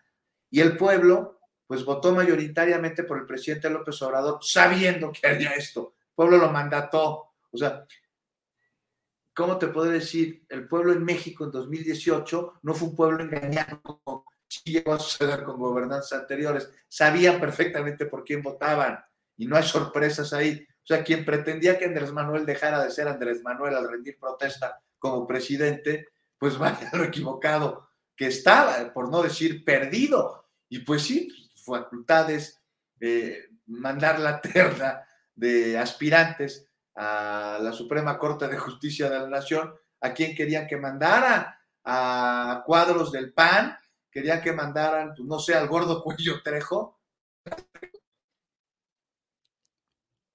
Sí, sí, sí. ¿Ya? ¿Con Listo, Juan. Sí, ah, bueno. No supe si se había quedado. Sigo eh... improperios, con muchísimo gusto. Bien, seguimos adelante. Eh, Arturo Cano está publicado y está en las redes, bueno, a Daniela Juan Arturo, que fue detenido Alfredo Jalife. Y ya salió a eh, defenderlo Pedro Ferriz, cosa que yo jamás en mi vida pensé ver. Oye, pero ¿será cierto? Pues mira, lo veo en el Tabasco hoy, dice, se da a conocer detención de Alfredo Jalife por difamación, fue acusado por Tatiana Cloutier, eh, actual coordinadora de voceros de la precampaña de Claudia Sheinbaum rumbo a las elecciones de 2024, y Darío Celis, columnista, dice, el día de ayer detuvieron en la Ciudad de México a Alfredo Jalife en cumplimiento de una orden de aprehensión del Estado de Nuevo León derivada de la denuncia presentada por Tatiana Cloutier por el delito de difamación. Y bueno, pues ahí está esto. Vamos a esperar. ¿Verdad? Estoy viendo. Sí, sí, sí.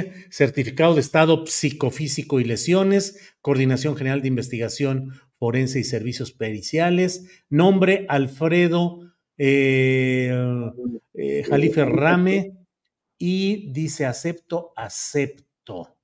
Eh, bueno, algunos otros, ah, algunos otros asuntos ya de índole personal y eso es lo que se está dando a conocer. Complicado, Arturo, sería en el esquema, pues, de la condición de Tatiana, que desde luego tiene el derecho a defender su honor ante un acto que considere que sea, en este caso, de difamación, pero también, pues, en el contexto político, ella como ya coordinadora de voceros presidenciales de la campaña de Claudia. Las primeras reacciones que veo en las redes sociales son precisamente de un ataque a la campaña de Claudia Sheinbaum, diciendo, claro, como Jalife ha sido un presidente crítico de la candidatura de Sheinbaum, ahora este atentado contra la libertad de expresión, esta persecución política, etcétera. Yo creo que hay que dejar que se calmen estas eh, aguas, tener la certeza de la información y preguntarnos también en, en el Código Penal de Nuevo León, la difamación existe todavía, es un, delito que amerita pena corporal. Esas preguntas que había que, que hacerse, ¿no? Mientras, mientras se aclara eh, bien la, la información sobre este asunto, que podría ser muy delicado para Tatiana Cloutier. Pues a reserva de precisar las cosas, eh, ya iremos viendo qué es lo que sucede. Eh, estamos ya en la parte final. Daniela Barragán, postrecito, por favor, lo que desees. Este, ya me hice bolas con el orden. Seguías tú, ¿verdad, Arturo Cano? Con el postrecito, ya me hice bolas. También me mueven mucho aquí el tablero. Eh, pues de, de postrecito. ¿No es el de Guadalupe Pérez Correa? Ve, Arturo Cano, ya me se están aprovechando de mi condición senil, Guadalupe Pérez Correa y otras por el estilo. sí, Daniela. Fernando. Está bien, está bien, mano. Se aprovechan de mi, ¿qué? De mi bondad o quién sabe qué dice Daniela. Sí, te están echando un montón. Sí, me están echando un montón, pero bueno, ya, ya habrá chance de ponernos a mano. El sábado lo voy a, ah, espero ver a Juan Becerra Costa, si lo veo, ahí vamos a aclarar paradas, ¿eh, Juan Becerra? bien, Arturo, eh, postrecito, por favor.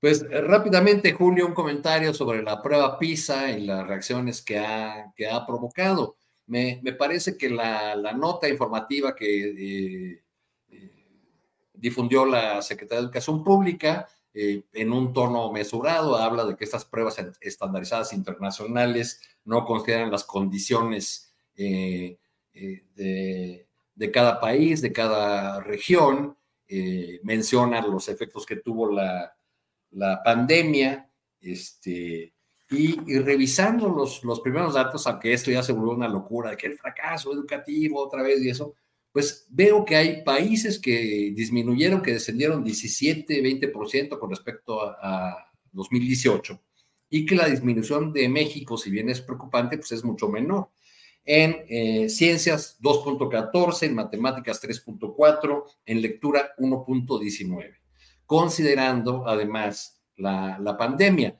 Leyendo a los especialistas, me entero que la OCDE calcula que 20 puntos equivalen a un año escolar, a un año lectivo. Entonces, si, si consideramos los porcentajes que acabo de mencionar, pues no tendríamos, eh, eh, digamos, sí hay una situación preocupante, pero no la tragedia que están planteando en, varios medios. Leí en algún, en algún periódico una, una tabla donde eh, cómo manejan la información, el, eh, el grado de felicidad. En realidad, eh, México ocupa el, el segundo lugar en estudiantes o jóvenes más felices, pero presentan la tabla revesada y entonces parece que estamos en el penúltimo lugar. Eh, creo que así van a estar manejando muchos de datos de esto. Ahora bien, el presidente que responde, pues no creemos en esas pruebas porque sería como creerle a una encuesta de GEA-ISA, a una recomendación del Fondo Monetario Internacional o como leer un libro de Martín Moreno. Bueno, entonces, ¿para qué entró México a la prueba PISA? Si no eh, va a usar esta herramienta de, de evaluación. Y lo que he podido averiguar es que en 2021, dado que hay funcionarios que pocas veces ven al presidente o que cuando lo ven no le preguntan y eso, alguien en la CEP escuchó que el presidente en una mañanera dijo, no estamos en contra de las evaluaciones. Y tomó eso como una luz verde para que México entrara a la prueba, a la prueba PISA. Para la próxima ya no va a entrar, según me dicen mis fuentes en la CEP. Bien. Eh, Daniela Barragán, por favor, postrecito en este miércoles 6. Bueno, rápidamente invitarlos a que puedan echarle un ojo al reportaje que publiqué ayer en Sin embargo, que es de Los Pozos del Privilegio, es la historia de cómo desde finales de la década de los 90, la familia de Vicente Fox, sus hermanos, eh, sus sobrinos, sus cuñadas, pues poseen casi toda el agua de, del municipio de Guanajuato, San Francisco del Rincón, a pesar de que pues dice que es una persona que vive al día y que necesita su pensión, pues bueno, les va muy bien con las concesiones de, de agua para sus dos empresas, Fox Berries y El Cerrito, las dos que son empresas 100% familiares, están los hijos de él, sus hermanas, etcétera. Hay una concesión que les permite sacar hasta 500 mil eh, metros cúbicos de agua al año. Es impresionante eh, la cantidad de, permisos y pues eh, la capacidad de extracción que les permite la Conagua. Y como joya de la corona, todas estas, todas estas 18 concesiones están eh, bajo un subsidio que está destinado para eh, pequeños agricultores. Pues bueno, están todas estas concesiones amparadas en eso para que el servicio de electricidad les salga muy barato. Entonces, pues bueno, ya la historia completa ahí la tienen en sinembargo.mx. Órale, muy bien, Daniela. Juan Becerra Costa, te toca cerrar. Pues Antes de que me digas Julio Pérez Astillero o algo así, adelante, Juan Becerra Costa. Pues nada más rápido, ¿no? Sobre pues esta determinación del ministro Javier Lainés de impedir la eliminación de los fideicomisos del Poder Judicial. Nada más y rápidamente porque se nos acaba el tiempo, una, una observación, ¿no? Aquí ya habíamos dicho, ya habíamos adelantado que habría este, injusticia al amparo de la ley en un clarísimo conflicto de interés sobre la eliminación de estos fideicomisos. Se sabía que se impediría que el cochinito dorado de los jueces, de los ministros, de los magistrados, este, que con el, su ejercicio obtienen privilegios, sabíamos que se, se judicializaría para, no, para que no se extinguiera. Ahora, eh, nada más un, un, ejercicio, ¿no? O sea, más allá de esto que se ha venido diciendo de un lado y del otro, hay que pensar el fin de estos recursos. O sea, con la extinción de los fideicomisos, ¿qué es lo que propuso el gobierno a través del presidente López Obrador? Pues que se usara este dinero, 15 mil millones de pesos, para la reconstrucción de Acapulco. O sea, ya los extinguimos, el Poder Judicial, pero bueno, el dinero vámonos a llevárnoslo a Acapulco. ¿Quién puede estar en contra de esto? Dejando también claro que estos fideicomisos, sus recursos, no afectan ni los derechos laborales ni las prestaciones de ningún trabajador del Poder Judicial. O sea, son subejercicios que se guardaron y se utilizan principalmente para privilegios de un sector muy reducido del Poder Judicial, de élite. O sea, no es de que le van a quitar el sueldo, nadie va a ser no va por ahí. ¿Quién podría estar en contra de que se, se vaya a Acapulco? Bueno, pues los ministros, los que utilizan precisamente esos privilegios. Entonces, más allá de filias, de fobias partidistas, de antipatías, de simpatías, de a quién le vas y a quién no, quién te cae bien y quién muy mal, pensar 15 mil millones de pesos no van a ir a Acapulco, porque así lo determinó un ministro de la Suprema Corte de Justicia de la Nación, en un tema, pues en el que él tiene pues mucho interés, porque estamos hablando de bonos, de camionetas, de excesos, para eso el dinero, no para Acapulco. Pues ahí se los dejo. Muy bien, bueno, pues estamos en todo esto. Eh, Arturo Cano, muchas gracias, buenas tardes por esta ocasión. Muchas gracias. Nos faltó comentar las encuestas de los últimos días, pero bueno, son parte del ánimo que hay en, el, en, las reuniones de Xochitl Gálvez, por ejemplo, porque esas encuestas, pues nomás, como cuántos puntos da, da de diferencia la más corta, ¿25? Pues sí. La del financiero creo que le daba 19. Ya. Creo. Algo bueno, y de ahí hasta el infinito. Muchas gracias, Julio, Daniela, Juan. Al, contrario, Arturo. Daniela, gracias y buenas tardes. Buenas tardes a todos, provechito y un abrazo, Julio, Arturo, Juan. Nos vemos. Hasta luego. Juan Becerra Costa, gracias y buenas tardes. Abrazo, muy buenas tardes. Hasta pronto. Las 3 de la tarde con 3 minutos. Está la tarde, eh, las 3 de la tarde con 3 minutos y déjeme ver. Eh, bueno, tenemos entre otros temas esto que nos comenta, que nos envía Carlos Manuel Juárez, el director de Elefante Blanco, sobre lo que ha sucedido en este tema de cabeza de vaca. Anulan orden de aprehensión contra cabeza de vaca. La Fiscalía General de la República no presentó pruebas. Eso es lo que señala la jueza. Eh, Carlos Manuel Juárez firma esta nota donde dice la orden de aprehensión contra el exgobernador de Tamaulipas, Francisco García Cabeza de Vaca, fue anulada por la jueza octava de distrito, Adriana Yolanda Vega Marroquín, de acuerdo con la versión pública de la sentencia del amparo. La decisión indica que el juez deberá dejar insubsistente la orden de aprehensión del 4 de octubre de 2022. Eh, señala que mm, eh, con sujeción a los argumentos expuestos, eh, establezca que no existen datos que acrediten que se han cometido los hechos con apariencia de delitos de delincuencia organizada y otros.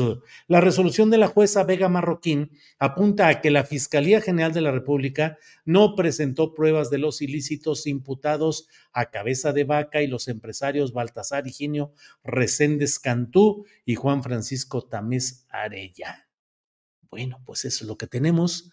Al menos la jueza, al menos ella dice que no presentó la FGR las pruebas adecuadas en este tema. Bueno, por otra parte, em, pues lo publica Ruido en la Red eh, y bueno, está justamente en esa discusión con la idea de que pueden volver las corridas de toros a la Plaza de México la segunda sala de, la Suprema Corte de Justicia de la Nación, por unanimidad, habría desechado este amparo. Vamos a esperar a que quede consignado en la información oficial de la Suprema Corte, pero le damos este adelanto. Muchas gracias a todos ustedes. Gracias por la información. Eh, vamos a estar atentos a lo que suceda en el caso de Alfredo Jalife. Alfredo Jalife Rame, usted lo sabe, especialista en geopolítica, articulista de la jornada, eh, un hombre que está presente siempre en la discusión y el análisis de los asuntos internacionales desde el enfoque geopolítico y un hombre que también expresa opiniones eh, duras, críticas respecto a la realidad política nacional. Alfredo Jalife Rame, que ha sido eh, muy claro, muy directo y muy explícito en sus objeciones duras hacia la figura y a la carrera política y la candidatura de Claudia Sheinbaum, por un lado, y que también mencionó en el caso de Tatiana Cloutier las presuntas eh, servicios en terreno de eh, la venta del litio mexicano a empresas extranjeras. Eh, debo decir, por otra parte, que con Alfredo Jalife tengo una relación de muy buena comunicación personal, de amistad y desde luego pues más allá de ella, finalmente en el periodismo no deben vincularse eh, los afectos, las amistades, los afectos personales, pero estaremos atentos a lo que suceda en este tema con Alfredo Jalife Rame, a quien le envío un saludo, le mandé hace rato la pregunta de si es cierto lo de la detención, no ha contestado, normalmente con frecuencia contesta con rapidez, pero bueno, no ha contestado esto. Iremos viendo qué es lo que sucede. Eh, sea lo que sea, como persona le envío un saludo, me abrazo a Alfredo Jalife Rame. Ya iremos viendo qué es lo que suceda en este tema. Em, bueno, eh, dice Petra Núñez Morales, qué pena por Jalife, pero es muy ácido en sus comentarios. Vic R. Galván dice, creo que Jalife ya se merecía un estate quieto, pero es excesivo la pena corporal. Eh, bueno, pues hay muchos comentarios aquí. Ya iremos viendo qué es lo que sucede.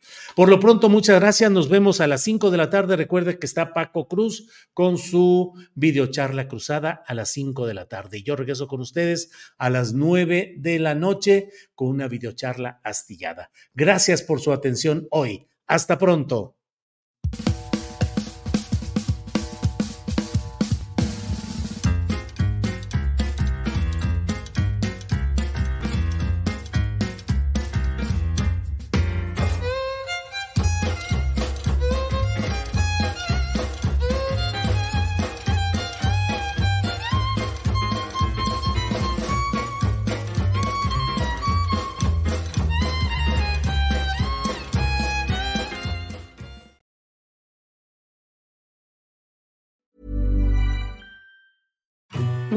Infant formula companies use organic, grass fed whole milk instead of skim? Why don't more infant formula companies use the latest breast milk science? Why don't more infant formula companies run their own clinical trials? Why don't more infant formula companies use more of the proteins found in breast milk? Why don't more infant formula companies have their own factories instead of outsourcing their manufacturing? We wondered the same thing. So we made ByHeart, a better formula for formula. Learn more at byheart.com. Hola, buenos días, mi pana. Buenos días, bienvenido a Sherwin Williams. ¡Ey! ¿Qué onda, compadre? ¿Qué onda? Ya tengo lista la pintura que ordenaste en el ProPlus app. Con más de 6.000 representantes en nuestras tiendas listos para atenderte en tu idioma y beneficios para contratistas que encontrarás en aliadopro.com. En Sherwin Williams somos el aliado del PRO.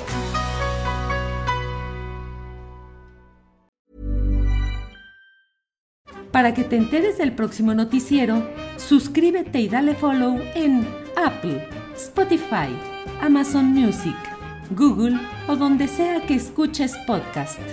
Te invitamos a visitar nuestra página julioastillero.com.